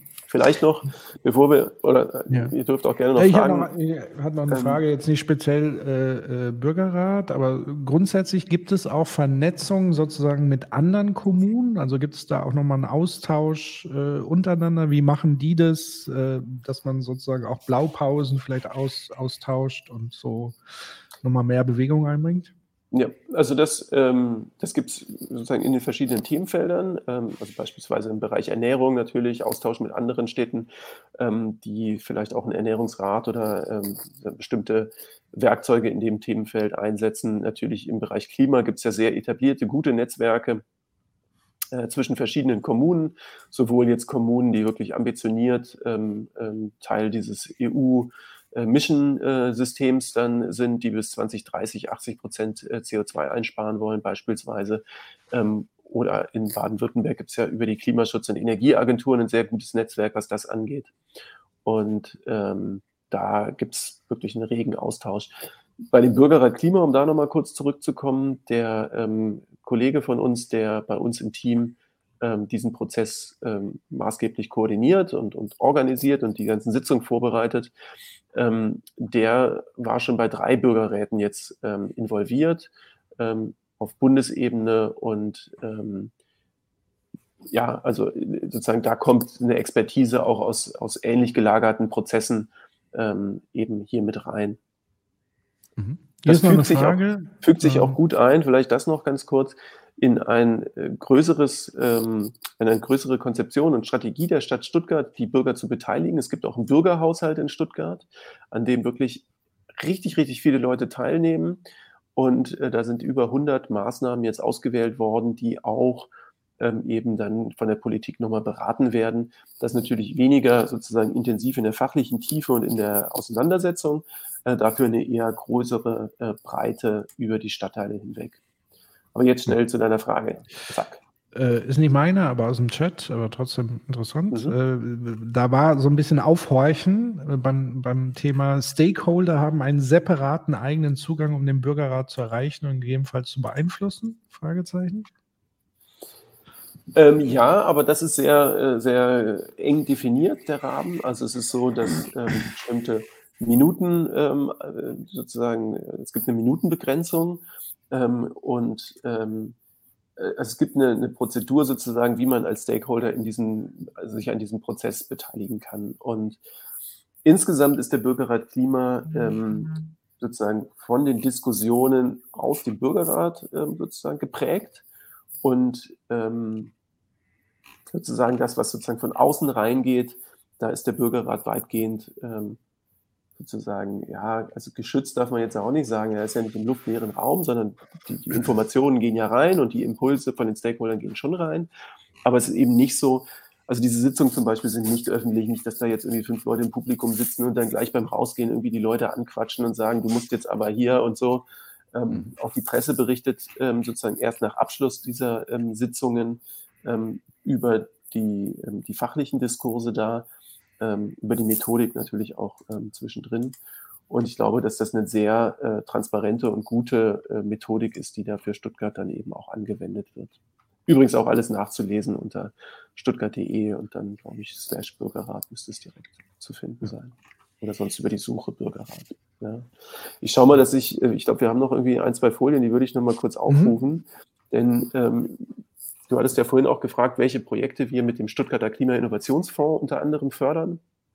Das hier ist ein Projekt, ähm, was ähm, der Stuttgarter Klimainnovationsfonds bezuschusst. Und zwar ist da die Überlegung, eine Plattform zu bauen, in der ähm, eben verschiedene gesellschaftliche Akteure ähm, sich über Profile und mit ihren Organisationen registrieren können und da ähm, Projekte und, und, und, Lösungen für nachhaltiges Handeln und Klimaschutz einbringen, darstellen können. Auch so ein bisschen so eine äh, Matchmaking-Plattform. Das heißt also, der eine sucht vielleicht einen Volunteer, einen Ehrenamtlichen, ähm, der sich im Projekt engagieren möchte. Ähm, der andere äh, oder die andere möchte sich vielleicht irgendwo engagieren und sucht ein Projekt. Manche suchen ähm, Klimaschutzmöglichkeiten für sich zu Hause, was sie in ihrem Haushalt machen können. Andere suchen vielleicht Ideen, was man ähm, im Quartier machen kann, was man in der Nachbarschaft umsetzen kann. Und dann wiederum gibt es welche, die in Unternehmen aktiv sind und sagen, Mensch, ähm, ich habe das Thema ESG oder ich bin im Bereich ähm, Nachhaltigkeitsreporting unterwegs. Was gibt es denn da für Tipps und Tricks? Was gibt es denn da für Möglichkeiten? Und diese Plattform soll im Prinzip diese verschiedenen Gruppen auf, äh, im digitalen Raum ähm, zusammenbringen, aber eben immer mit dem Bezug zur konkreten Anwendung in unserer Stadt hier direkt vor Ort, ähm, so dass man eben auch sich live treffen kann, dass man eben ähm, diese Klima-Community äh, zusammenbringt durch die ganzen modernen digitalen Technologien im Idealfall darüber dann auch ähm, Zugriff hat auf äh, sagen wir mal, Mustervorlagen, Crowdfunding, all die ganzen Sachen, ähm, so es eine lebhafte Community wird. Das ist eines der Projekte. Ich glaube, auf der nächsten Folie, ah nee, dann habe ich dieses andere Projekt hier nicht mit drin. Äh, wir unterstützen mit dem Klimainnovationsfonds auch ein Projekt, ähm, wo es ganz konkret ums Energiesparen von Mieterinnen und Mietern geht. Ähm, CO2 Online ist vielleicht den, dem einen oder der anderen ein Begriff. Ähm, eine gemeinnützige Organisation, die inzwischen wirklich auf nationaler Ebene gewisse Sichtbarkeit und Bedeutung bekommen hat ähm, und die da ähm, zusammen auch mit dem Mieterbund und Immobiliengesellschaften und dem lokalen Energieberatungszentrum eben eine ganz fokussierte Kampagne ähm, für Stuttgarter Mieterinnen und Mieter umsetzt.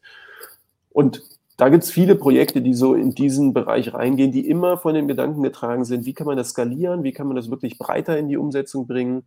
Ähm, Projekte auch wie ein Sanierungsatlas oder Sanierungsratgeber, das sind auch Projekte, die ähm, jetzt gerade in der Förderung sind. Mobilitätsprojekte ähm, für ähm, ja, alternative Mobilität, auch Elektrifizierung des ähm, Logistikbereichs. Also da gibt es ganz viele spannende Projekte, die da unterstützt werden. Ähm, klimafreundliche Ernährung würde ich aus Zeitgründen, wir haben ja vorhin schon so viel drüber gesprochen, drüber hinweggehen. Kreislaufwirtschaft hatte ich ähm, vorhin kurz angesprochen. Ist auch ein Thema, was wir neu dabei haben.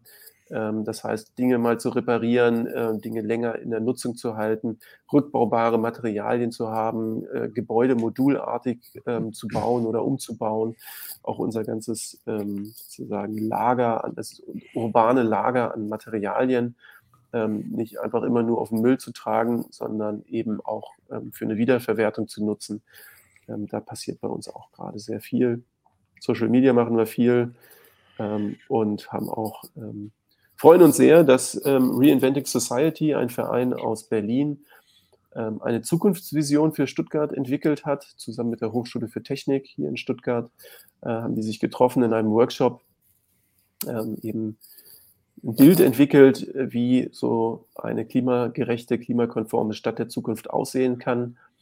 Ähm, ich sehe gar keine Autos. Gut, die Autos sind in dem Bereich auch heute noch nicht, äh, auch heute nicht okay. unterwegs. Ja, das ist also auch heute schon Fußgängerzone. Äh, insofern die Diskussion ist da tatsächlich durch das Bild nicht extra aufgemacht worden. Mhm.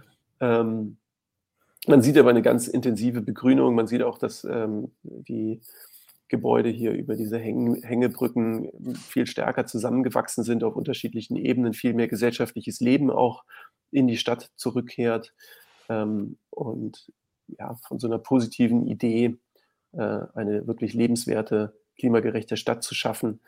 Äh, natürlich mit Wohlstand, natürlich mit Wirtschaft und natürlich mit, mit hoher Lebensqualität. Ähm, davon sind im Prinzip unsere Umsetzungsstrategien geprägt. Hm. Ja, und ich glaube, dass tatsächlich diese Bilder auch sehr, sehr wichtig sind und es eigentlich viel zu wenig davon gibt, um eben den Leuten klarzumachen, ähm, das ist etwas, was Lebensqualität steigert äh, und, und das Leben eigentlich wesentlich noch mehr verbessert, ähm, weil man sieht es eigentlich schon auf einen Blick. Äh, vor allen Dingen, wenn man gerade in so Betonwüsten eigentlich äh, gerade unterwegs ist und so weiter, würde man sich, glaube ich, nach sowas dann auch wirklich äh, mal sehnen.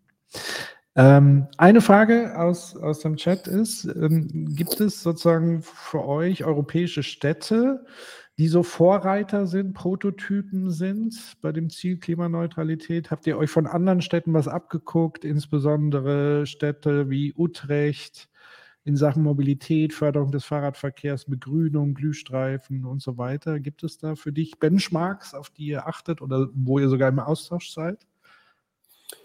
Ähm, auch das wieder eine Frage, bei der ich Ja und Nein sage. Also ähm, auf der einen Seite, ähm, ich fange mal mit Nein an. Also ähm, Nein, diese Konzepte sind nicht Kopien von anderen Städten. Ja. Auf der mhm. anderen Seite sind die Konzepte natürlich alle immer sehr, sehr ähnlich, weil wir im Bereich Strom, Wärme, Mobilität eigentlich immer die gleichen Sachen machen müssen. Ne? Ähm, keine Schande. Sozusagen. Genau, ja, aber das war auch irgendwie so ein bisschen so, dann irgendwie bei diesem Klimafahrplan Stuttgart, so, ja, kann ja nicht auch für jede andere Stadt gelten. Ne? Da ist natürlich schon die Antwort, ja, sorry, natürlich, für alle Städte muss das genau so, äh, sagen wir zu 80, 90 Prozent genau gleich sein, weil wir müssen halt den Strom CO2-neutral machen, wir müssen die Wärme CO2-neutral machen und wir müssen den Verkehr CO2-neutral machen. Ist ja logisch, dass das dann irgendwie alles im Prinzip auch ähm, wenig überraschend ist und eigentlich die gleichen Methoden überall angewendet werden müssen. Ähm, und Vorreiterkommunen in Europa gibt es natürlich ganz stark in unterschiedlichen Bereichen. Ähm, also was ich spannend finde, ist dieser Aufruf von der EU, 100 ähm, Städte, die bis 2030 ähm, klimaneutral werden wollen, wobei klimaneutral 2030 da bedeutet 80 Prozent Einsparung, 20 Prozent Kompensation bis 2030 und dann sozusagen das, die nächsten Schritte dann in den Folgejahren.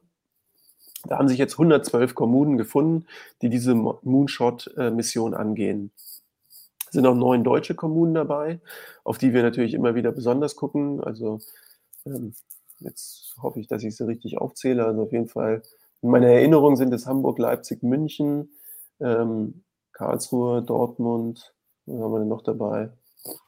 Ja, Heidelberg, Aachen, na, jetzt wird schon eng. Ja, mhm. ähm, und da gucken wir sozusagen, wie die, mit welcher organisatorischen Aufstellung die rangehen an das Thema Klimaneutralität, weil die natürlich auch einen ganz, ganz großen Beschleunigungsdruck und Drang haben bis 2030.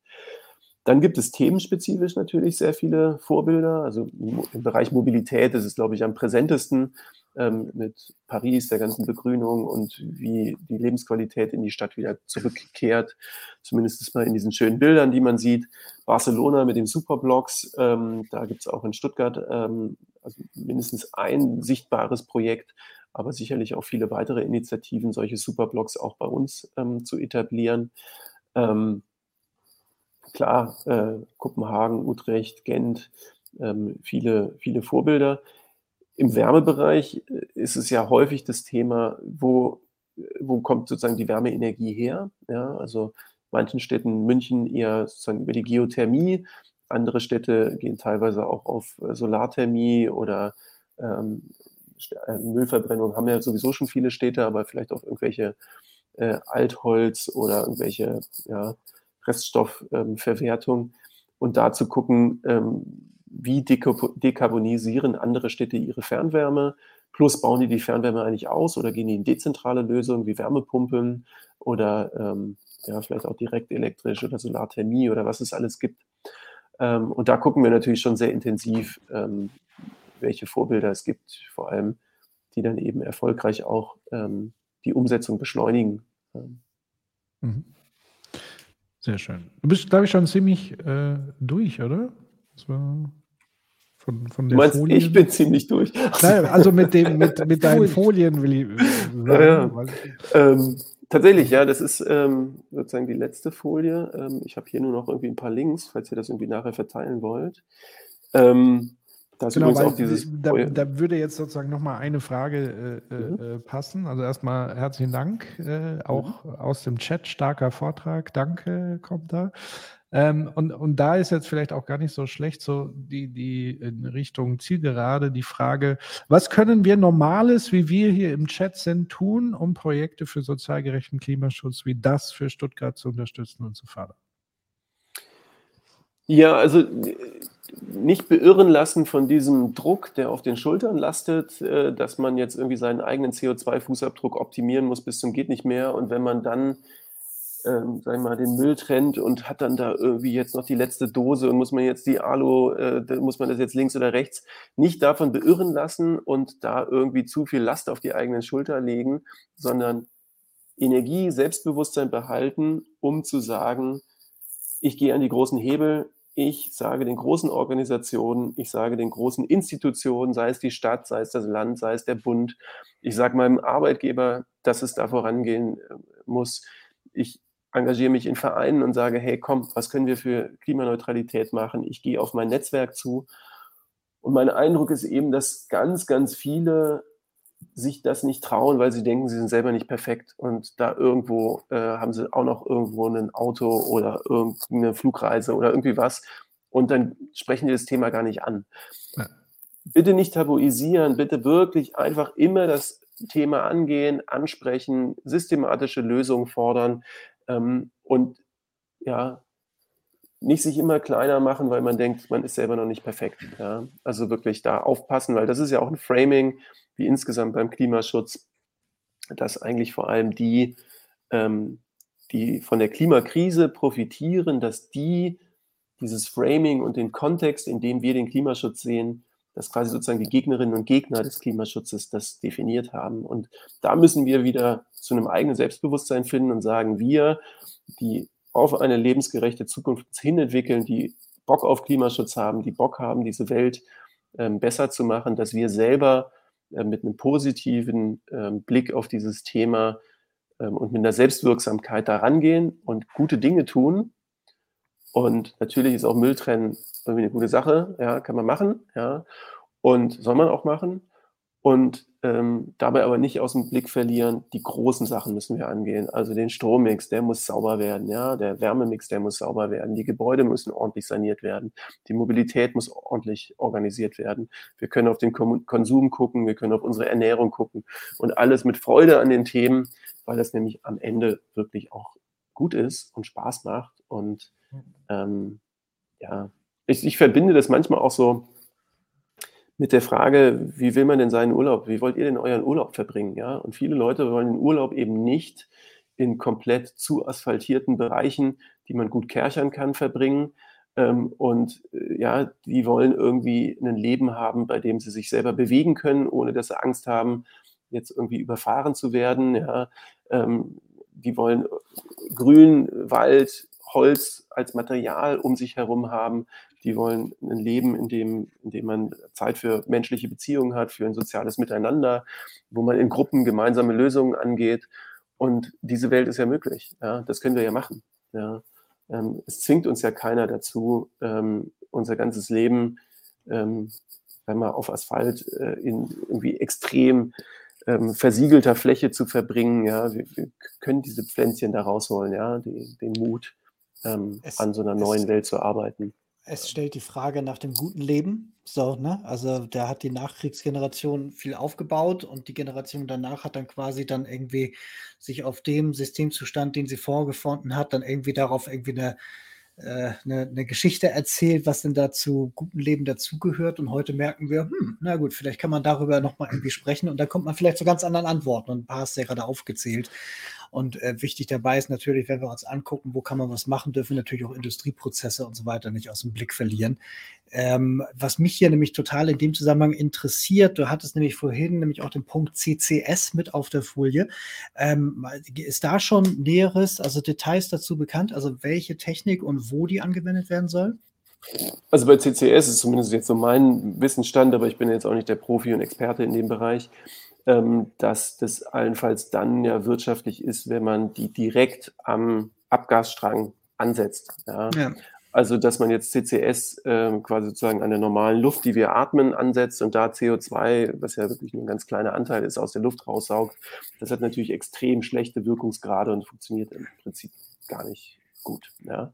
Anders ist es, wenn man jetzt zum Beispiel bei der Müllverbrennung einen Abgasstrang hat, wo wirklich ganz konzentriert ganz viel CO2 drin ist und da gibt es eben äh, ganz aussichtsreiche ähm, Forschungsergebnisse und möglicherweise dann auch bald Techniken in der Umsetzung, um aus so einem Abgasstrang, in dem halt viel CO2 drin ist, das eben mit halbwegs angemessenem Umfang dann wieder rauszunehmen. Und wenn man jetzt eben sagt, Stuttgart soll 100% klimaneutral sein, ja, und ja klar ist, bei uns entsteht Müll und wir haben ein Müllheizkraftwerk und das wird da verbrannt und da entsteht natürlich CO2, dann kann diese komplette Klimaneutralität eben nur dann gelingen, wenn man da aus dem Abgasstrang eben auch das CO2 wieder rausholt. Ähm, das macht ungefähr, äh, glaube ich, 6 Prozent dann am Ende aus, ähm, wenn uns das ähm, dann da gelingt.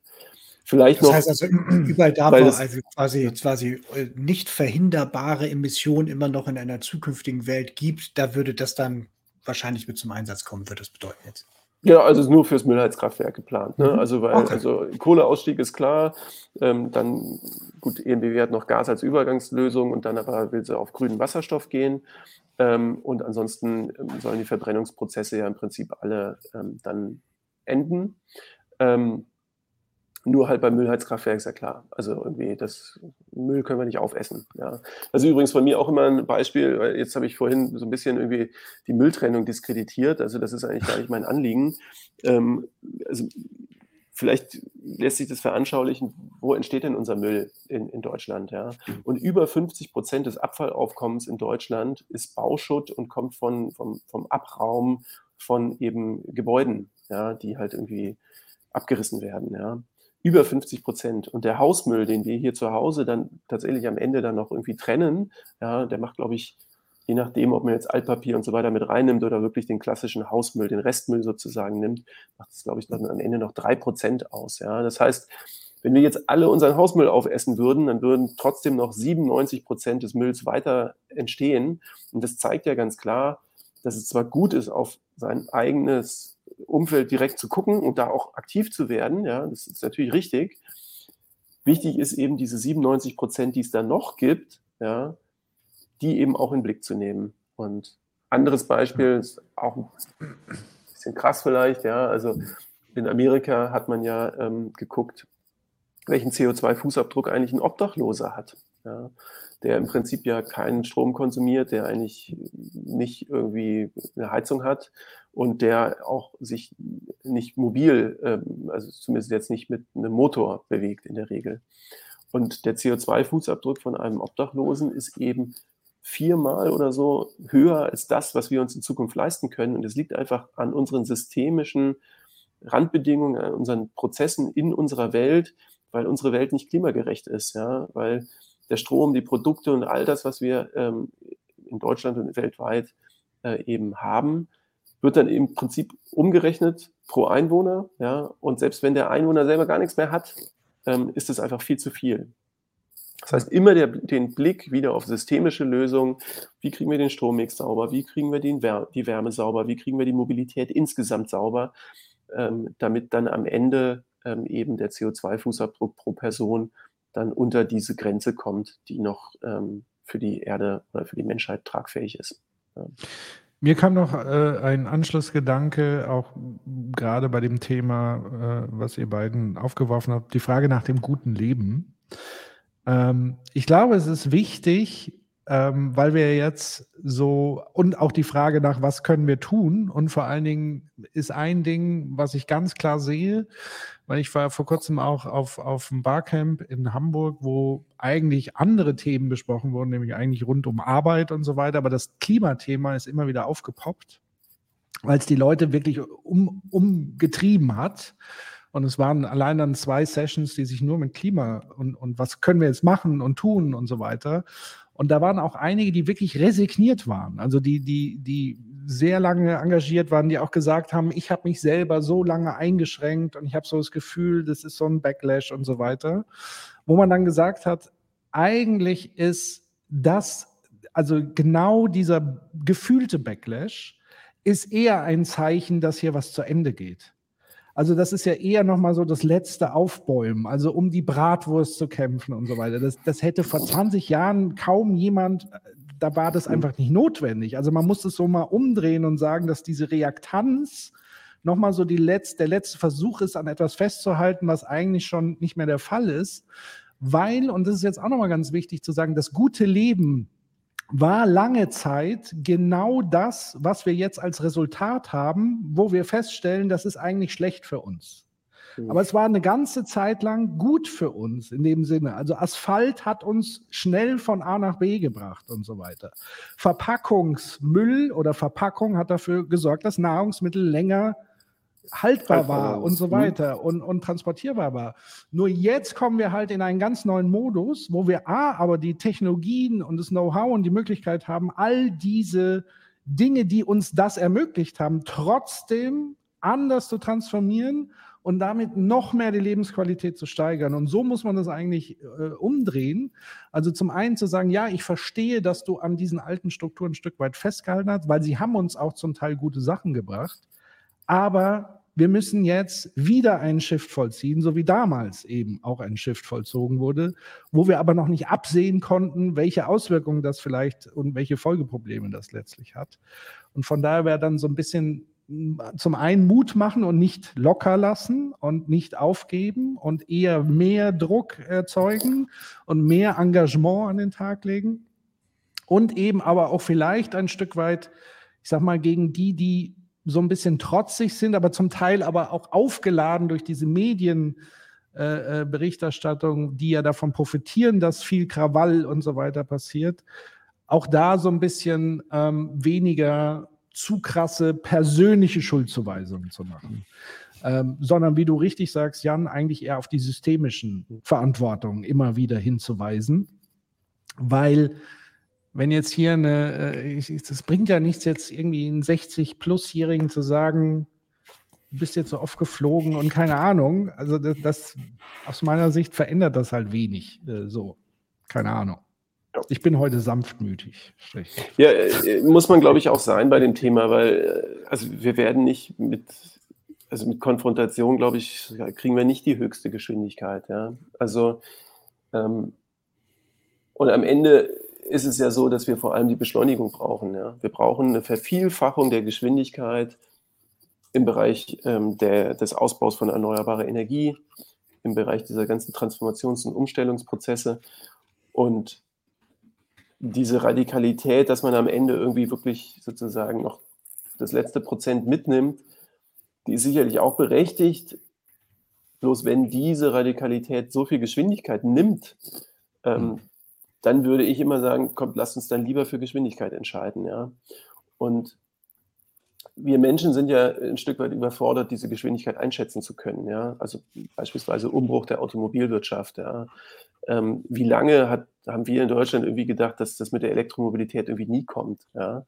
Und tatsächlich hat uns ja erst so ein gesellschaftliches Verständnis mit solchen mit so einem exponentiellen Wachstum und mit diesen, mit diesen, also mit dieser Kurve sozusagen, ähm, hat uns ja erst überhaupt gebildet, solche äh, Entscheidungs- oder solche, solche Veränderungsgeschwindigkeiten überhaupt erstmal begreifen zu können, ja, weil wir halt immer aus der Vergangenheit in die Zukunft irgendwie weiter fortgeschrieben haben und da waren halt so starke Biegungen von diesen Wachstumsprozessen eigentlich wenig präsent für uns. Ja.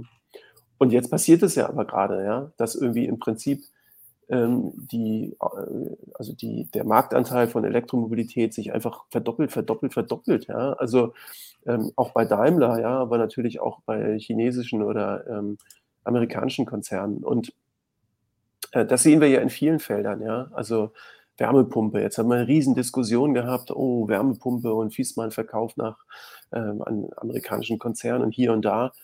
Und jetzt letztens ähm, wurde ja, also habe ich gesehen, hier so einen ähm, so eine Auswertung, ähm, wie viele Wärmepumpen pro äh, 1000 Einwohner in äh, den verschiedenen europäischen Ländern gekauft werden. Und da ist Deutschland Schlusslicht. Wir, wir, kaufen so wenige Wärmepumpen pro 1000 Einwohner wie kein anderes Land in Europa. Meine Güte, und in unserer Selbstwahrnehmung tun wir so, als wären wir Vorreiter in der Wärmepumpentechnologie und als ginge das irgendwie in kühleren Ländern oder wärmeren Ländern nicht. Und also da wirklich zu gucken, was für Prozesse sind da eigentlich schon längst international im Gange? Ja, wo fließt das große Investitionskapital hin? Das fließt nämlich zum Beispiel in den Bereich erneuerbare Energien massiv, in den Solarbereich, natürlich auch in den Windbereich und eben nicht in Atomenergie oder in Kohle. Also schon teilweise, aber eben nicht mit der gleichen Geschwindigkeit. Und im Bereich der Mobilität sieht man einfach, dass Elektromobilität das Rennen ja längst gewonnen hat. Ja, was dafür Beträge und Summen reingehen in diesen Bereich und insofern, das kann schon auch Mut machen, zu, zu denken, äh, zu sehen, dass manche ähm, Entwicklungen dann mit einer ganz anderen Geschwindigkeit vorangehen, Wärmepumpen zum Beispiel, serielle Sanierung vielleicht auch perspektivisch. Ja. Solarausbau hatten wir schon mal eine massive, richtig gute, schnelle Geschwindigkeit in Deutschland. Also da ist durchaus was möglich. Ja. Mhm. Ein was mir einfällt, ähm, ist ja neben der Mission, sage ich mal, Klimaneutralität und so weiter, war ja auch nochmal Klimakatastrophenvorsorge oder sowas, wenn ich mich richtig, wenn ich es richtig verstanden habe. Mhm. Ähm, was ist da so äh, im Programm? Ähm, also das sind eigentlich auch die klassischen Sachen, die, also die man so im Blick hat. Ja, also viel mehr Begrünung, ja, Fassadengrün, aber auch Plätze ähm, begrünen, entsiegeln, ähm, Feuchtigkeit über zum Beispiel Wasserläufe, Trinkbrunnen ähm, in die Stadt zu bringen. Ähm, dann sind es aber auch Themen, ähm, die in Richtung ähm, sozusagen äh, Schwammstadt funktionieren, also Neuordnung sozusagen äh, von bestimmten Strömen, ja, wenn man, also auch, sagen wir, bei, bei Extremwetterereignissen, Rückzugsorte, ja, also wo, wo können die Leute Schutz suchen, ähm, wenn jetzt Hitzestress oder Starkregenereignisse sind. Ähm, das heißt auch äh, Hitzeaktionspläne, ähm, die dann äh, da eben geschrieben werden müssen. Und ähm, das findet sich auch eben in dem Klimafahrplan, der im Übrigen auch veröffentlicht ist. Also einfach ähm, also stuttgart.de und dann Klimafahrplan und da findet man das aufbereitet in der Präsentation. Kann man sich gerne mal durchklicken und sich das Wunderbar. alles angucken. Ja. Super. Was mich ja. noch interessieren würde, wäre ähm, diese ganze Struktur. Also erstmal 200 Millionen, das äh, zeigt ja schon, dass man da wirklich was machen will. Ne? Also es geht ja nicht nur mhm. um so ein bisschen und so und dass man sich da auch äh, irgendwie vernünftig mit auseinandergesetzt hat, sich auch nicht zu fein war, externen Rat einzuholen und dann eben auch zu sagen, okay, der Schmerz werden 11 Milliarden. Das ist ja eine ernsthafte Herangehensweise, dass man sagen kann, okay, hier geht es nicht darum, an irgendwie die, die Gardinen neu aufzuhängen oder irgendwas grün anzumalen, sondern hier geht es ja tatsächlich darum, dass was passiert. Und ähm, das ist gar nicht so häufig. Also ich weiß noch, warum ich dich angeschrieben habe. Das war ja irgendwie Ende letzten mhm. Jahres, weil ich davon gelesen habe und gedacht so, was? Ne, echt jetzt hier? Und ich fand das irgendwie so zu, zu mhm. gut, um wahr zu sein. Habe gedacht, so mit dem müssen wir einfach reden. Und deswegen haben, sind wir ins Gespräch gekommen. Und ich finde das mhm krass. Also ich finde das krass und beeindruckend und diese ganze Sache auch, weil da so viele, auch dieser Bürgerrat, wie das ineinander greift, Innovationsgeschichte und so, das sind einfach genau diese, diese Punkte, die für so einen großen systematischen Transformationsprozess, diese Building Blocks, die da schon mal mit dazugehören, plus die Finanzierung und scheinbar die Akteure, die das wollen. Wie cool ist das? Ist das jetzt, also auch dieses System, diese verschiedenen Bausteine? Hast du dir das ausgedacht oder war das irgendwie ein Konsortium oder war das irgendwie McKinsey? Also wo, wo kommt das her? Ähm, also erstmal, das, ist, das sieht natürlich alles fancy und irgendwie so gut aus, ne, wenn man das ähm, so als Landeshauptstadt mit viel Geld und Beratung und so weiter macht. Ähm, da braucht jetzt aber keine Kommune Angst haben, dass das ein zu großes Projekt ist. Also ähm, man kann das sogar, also auch ihr und alle, die jetzt hier zuhören und zugucken, jeder kann das zu Hause auch machen. Ja? Also es gibt von German Zero, das ist ja eine Umweltorganisation, die in äh, in Deutschland ähm, sozusagen Lobbyarbeit macht für Klimaschutz. Wenn man auf die Seite von German Zero geht oder noch besser direkt auf die Unterseite Local Zero, kann man einfach die Postleitzahl eingeben von der Kommune, in der man geboren ist oder die Kommune, in der man aktuell lebt und kriegt per Knopfdruck, wenn man dann noch sagt, welches Klimaziel soll erreicht werden, im Prinzip so eine Klimavision, ähm, die genau aufzeigt, wie viel CO2 entsteht im Strombereich, wie viel im Wärmebereich, wie viel im Verkehrsbereich, was sind da eigentlich für Maßnahmen zu tun, wie viele Arbeitsplätze sichert das, wenn man diese Maßnahmen angeht, ähm, welche Investitionen sind notwendig und äh, so weiter. Ja. Also das ist inzwischen wirklich zugänglich, diese Informationen. Ja. Und auch sehr strukturiert zugänglich für jeden von uns und auch für jede Kommune, weil ja diese, diese CO2-Zahlen und eigentlich was zu tun ist, ist es ja eigentlich alles bekannt. Ja. Und insofern, da, da, muss die Hürde gar nicht so groß sein, dass man sagt, uh, das schafft man nur als Landeshauptstadt, das kann ich in meiner Kommune nicht hinkriegen. Ja. Mhm. Ähm, das Zweite ist, natürlich ist das Leben irgendwie nicht irgendwie super easy so, ja. Also wir haben in allen Organisationen, egal ob man im Unternehmen arbeitet oder in öffentlichen Einrichtungen, hat man natürlich ganz viele Reibereien, Konflikte, Auseinandersetzungen um die beste Lösung und wer macht wann, wie, wo, was. Und es gibt natürlich irgendwie keine Organisation, die in jedem Ranking vorne ist. Ja? Und es gibt bei uns auch viele ähm, Defizite und Sachen, bei denen wir einfach nicht gut genug sind und noch deutlich besser werden müssen. Ich finde es jetzt in vielerlei Hinsicht nicht so schlimm, weil wir müssen ja alle besser werden. Ja? Also ganz Deutschland ist nicht gut genug beim Klimaschutz, die ganze Welt ist nicht gut genug. Und ähm, diesen Weg müssen wir ja gemeinsam gehen. Und da gehört natürlich auch dazu, ähm, dass man bestimmte Dinge versucht ähm, und sich geirrt hat und dann irgendwie nachsteuern muss. Ja? Und ähm, deswegen, also Mut haben, rangehen. Fast alle Städte haben irgendwie Energieversorger oder Stadtwerke, die diesen Weg mitgehen können. Ähm, für alle Kommunen und alle Städte gibt es wirklich auf Knopfdruck einfache Veranschaulichungen, wie dieser Weg aussehen kann. Es gibt überall Initiativen, äh, Organisationen, die diesen Weg unterstützen und die dafür begeistern und Mut machen.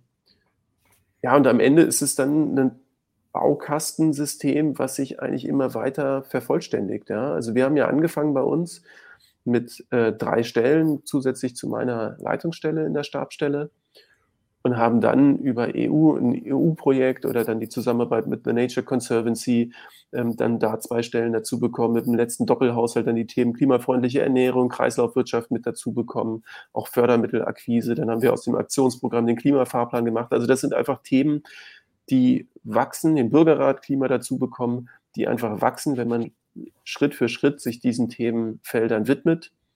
Und wenn man das gut macht, und das ähm, versuchen wir natürlich, ähm, dann kriegt man eben auch mehr Unterstützung, mehr Budgets, mehr Personal, mehr Rückhalt natürlich auch aus, von den Organisationen, mit denen man außerhalb des Rathauses zusammenarbeitet.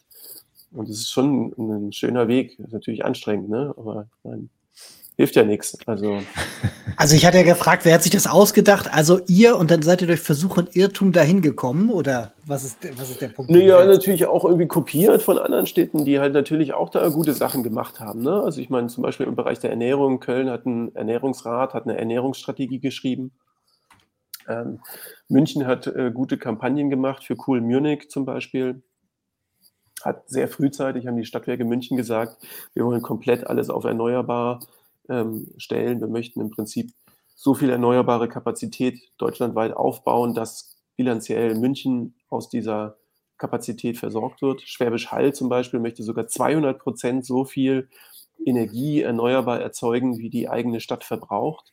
Also da gibt es viele gute Vorbilder, ähm, bei denen man sich eigentlich nur bedienen muss. Ja, also und am Ende wissen wir ja alle, was zu tun ist. Ja, und da jetzt hat ja Luisa Neubauer auch gesagt, cut the bullshit, hört auf, in irgendwelchen Quatschjobs zu arbeiten. Ja, eure Lebensarbeitszeit ist bestimmt von der Klimakrise und von dem Klimawandel. Und ähm, gab jetzt ja auch diese, diese Unterschriftsaktion Our Generation, Our Job. Und das ist natürlich schon eine Frage, die ich mir dann auch gestellt habe und gesagt habe, meine Lebensarbeitszeit geht ungefähr bis vielleicht 2050, 2045 so um den Dreh. Ähm, das heißt, wenn ich in Rente gehe, dann müssen wir fertig sein, ja. So und mhm. in der Zeit finde ich stellt sich dann halt auch die Frage, will man dann irgendwie Shampooflaschen gestalten oder will man dann irgendwie was tun gegen die Klimakrise? Ja? Will man irgendwie was mit Purpose machen für diese Themen? Will man sich da engagieren, Menschen zusammenbringen? Ich glaube, dass da viele von uns noch Potenzial haben. Selbst wenn man jetzt Shampooflaschen designt, ja, kann man sich ja auch überlegen, wie kann man das vielleicht nachhaltiger machen aus anderen Materialien. Ähm, vielleicht gibt es dann Duschbrocken statt ein Shampoo und so weiter. Also auch da zum Beispiel gibt es ja ein Startup hier aus, Würzburg, äh, aus äh, Stuttgart, sage ich selber schon Würzburg, weil du da wohnst. ähm, äh, die den Weg zum Beispiel gegangen sind und gesagt haben, hey, lasst uns irgendwie Seife machen, ähm, die ohne Plastikverpackung auskommt. Ja? Also jeder hat eine Lebensrealität, wo er sich engagieren kann in dem Bereich. Sehr schön. Das kann man nur unterstützen und äh, vielen, vielen lieben Dank, äh, Jan, für die Erzählung, die äh, das offene damit umgehen, dass du alle Fragen beantwortet hast. Hat uns sehr gefreut und ich glaube tatsächlich, das war heute dann einer der äh, ersten Episoden, wo man so richtig eher beschwingt rausgeht und nicht so äh, voller Sorgen und ins Kopfkissen abends nochmal weint. Von daher sind wir umso äh, glücklicher, dass uns das heute Abend auch mal gelungen ist. Und ja, herzlichen Dank dafür. Genau. Danke und, euch für die ähm, Sätze. Für die Sendung. Genau. Ähm, äh, bevor wir aber jetzt hier schon direkt in die Abmod reingehen, wir haben noch ganz kurz äh, zwei Sachen, die wir noch kurz erzählen können und dann können wir uns verabschieden. Ähm, und zwar ähm, einerseits, genau, das ist äh, Jan nochmal in, in Foto und zwar das hier. Ähm, wir sind äh, nominiert für den Deutschen Podcastpreis alle mal yay. Ähm, das ist wirklich großartig. Wir freuen uns sehr. Und äh, wer es nicht kennt, das Ganze ist ein Publikumspreis. Soll also heißen, wenn euch dieses Format gefällt, dann könnt ihr mithelfen. Und zwar, indem ihr jetzt diese Adresse, die da unten eingeblendet ist, eingebt oder diesen QR-Code scannt oder beides. Ähm, und am besten auch der Mama, der Schwester, der Opa, dem Onkel und allen, die ihr kennt und euch mögen, das auch nochmal mitempfehlen. Das ist wirklich großartig, denn Reichweite und Resonanz hilft diesem Format, äh, dass sich das weiterentwickelt und so. Und wir mit diesen Botschaften und eben auch solchen tollen Beispielen, wie Jan sie heute eben gezeigt hat, äh, dann auch eben anstiften, denn das Ganze funktioniert nur, wenn es nicht allen egal ist und ähm, die Leute ein Verständnis dafür bekommen, was da los ist. Also hier bitte mal vorbeigucken und äh, gerne abstimmen, wenn ihr äh, dieses Format mögt. Es würde uns sehr freuen. Ihr müsst euch auch richtig ins Zeug legen, weil die Konkurrenz ist sehr hart. Wir treten an gegen stark. So. Wir treten an gegen Claudia Kempfert. Jetzt mal ohne Scheiß, ja. Aber das, ne, wir müssen es halt versuchen. Nützt ja nichts. Ja. So, genau. Aber Und, ihr könnt auch Claudia eine Stimme geben. Ja, genau. Ihr, ihr, könnt euch ja nochmal einloggen. Genau. Ja, und äh, beim nächsten Mal zu Gast, also wieder in zwei Wochen, dann sind wir wieder im Rhythmus, haben wir Professor Dr. Matthias Quent. Den werdet ihr kennen. Wir haben sein Buch schon mal gelobt und auch schon mal vorgestellt. Ähm, er hat dieses Buch Klimarassismus geschrieben, ähm, ist Gründungsdirektor des Instituts für Demokratie und Zivilgesellschaft in Jena und äh, forscht halt zu genau zu diesen äh, Verwerfungen, auch zu diesen Schnittkanten im Bereich zwischen ähm, ja, Rechtsextremismus und Klima und wie das eben auch alles missbraucht missbraucht wird und gebraucht und Nordhalbkugel, Südhalbkugel. Es wird unheimlich spannend. Ähm, ähm, ich freue mich auch darauf. Wieder riesig. Es wird möglicherweise dann nicht unbedingt das, die nur positive Folge, aber das gehört halt auch dazu. Ja, ähm, genau. Und jetzt sind wir quasi am Rausschmeißer. Dann sagt ja. mir noch zu dem Thema ähm, Rassismus und äh, Klimakrise und so weiter, gibt es einen ganz spannenden Beitrag auch, wahrscheinlich sogar von ihm, äh, auf klimafakten.de. Echt cool, habe ich letztens gelesen. Matthias Quent, sehr stabiler Dude, schreibt der einer in den Chat, das ist auch gut. Ähm, Genau, und ich finde übrigens, das ist echt Gänsehaut, euer Intro da mit, äh, äh, mit der Irreversibilität und so weiter. Hey, das, äh, das haut auch ganz schön rein, ja. Und das sollten ja. wir auch nicht vergessen, dass es wirklich ernst ist und ähm, dass wir das nicht so easy irgendwie alles hinbekommen, sondern schon echt bemühen müssen. Aber wir tun es und arbeiten fast jeden Tag. Du auf jeden Fall. ja, vielen Dank. Und hoffentlich auch immer mehr. In diesem Sinne, kommt gut durch die Woche. Euch noch einen schönen Abend. Äh, macht's gut, ihr Lieben. Bis zum nächsten Mal. 30.05. ist der nächste Sendetermin. Bis dahin, gehabt euch wohl. Ciao, ciao. Dankeschön. Bis dann. Ciao. Tschüss. Ciao. So.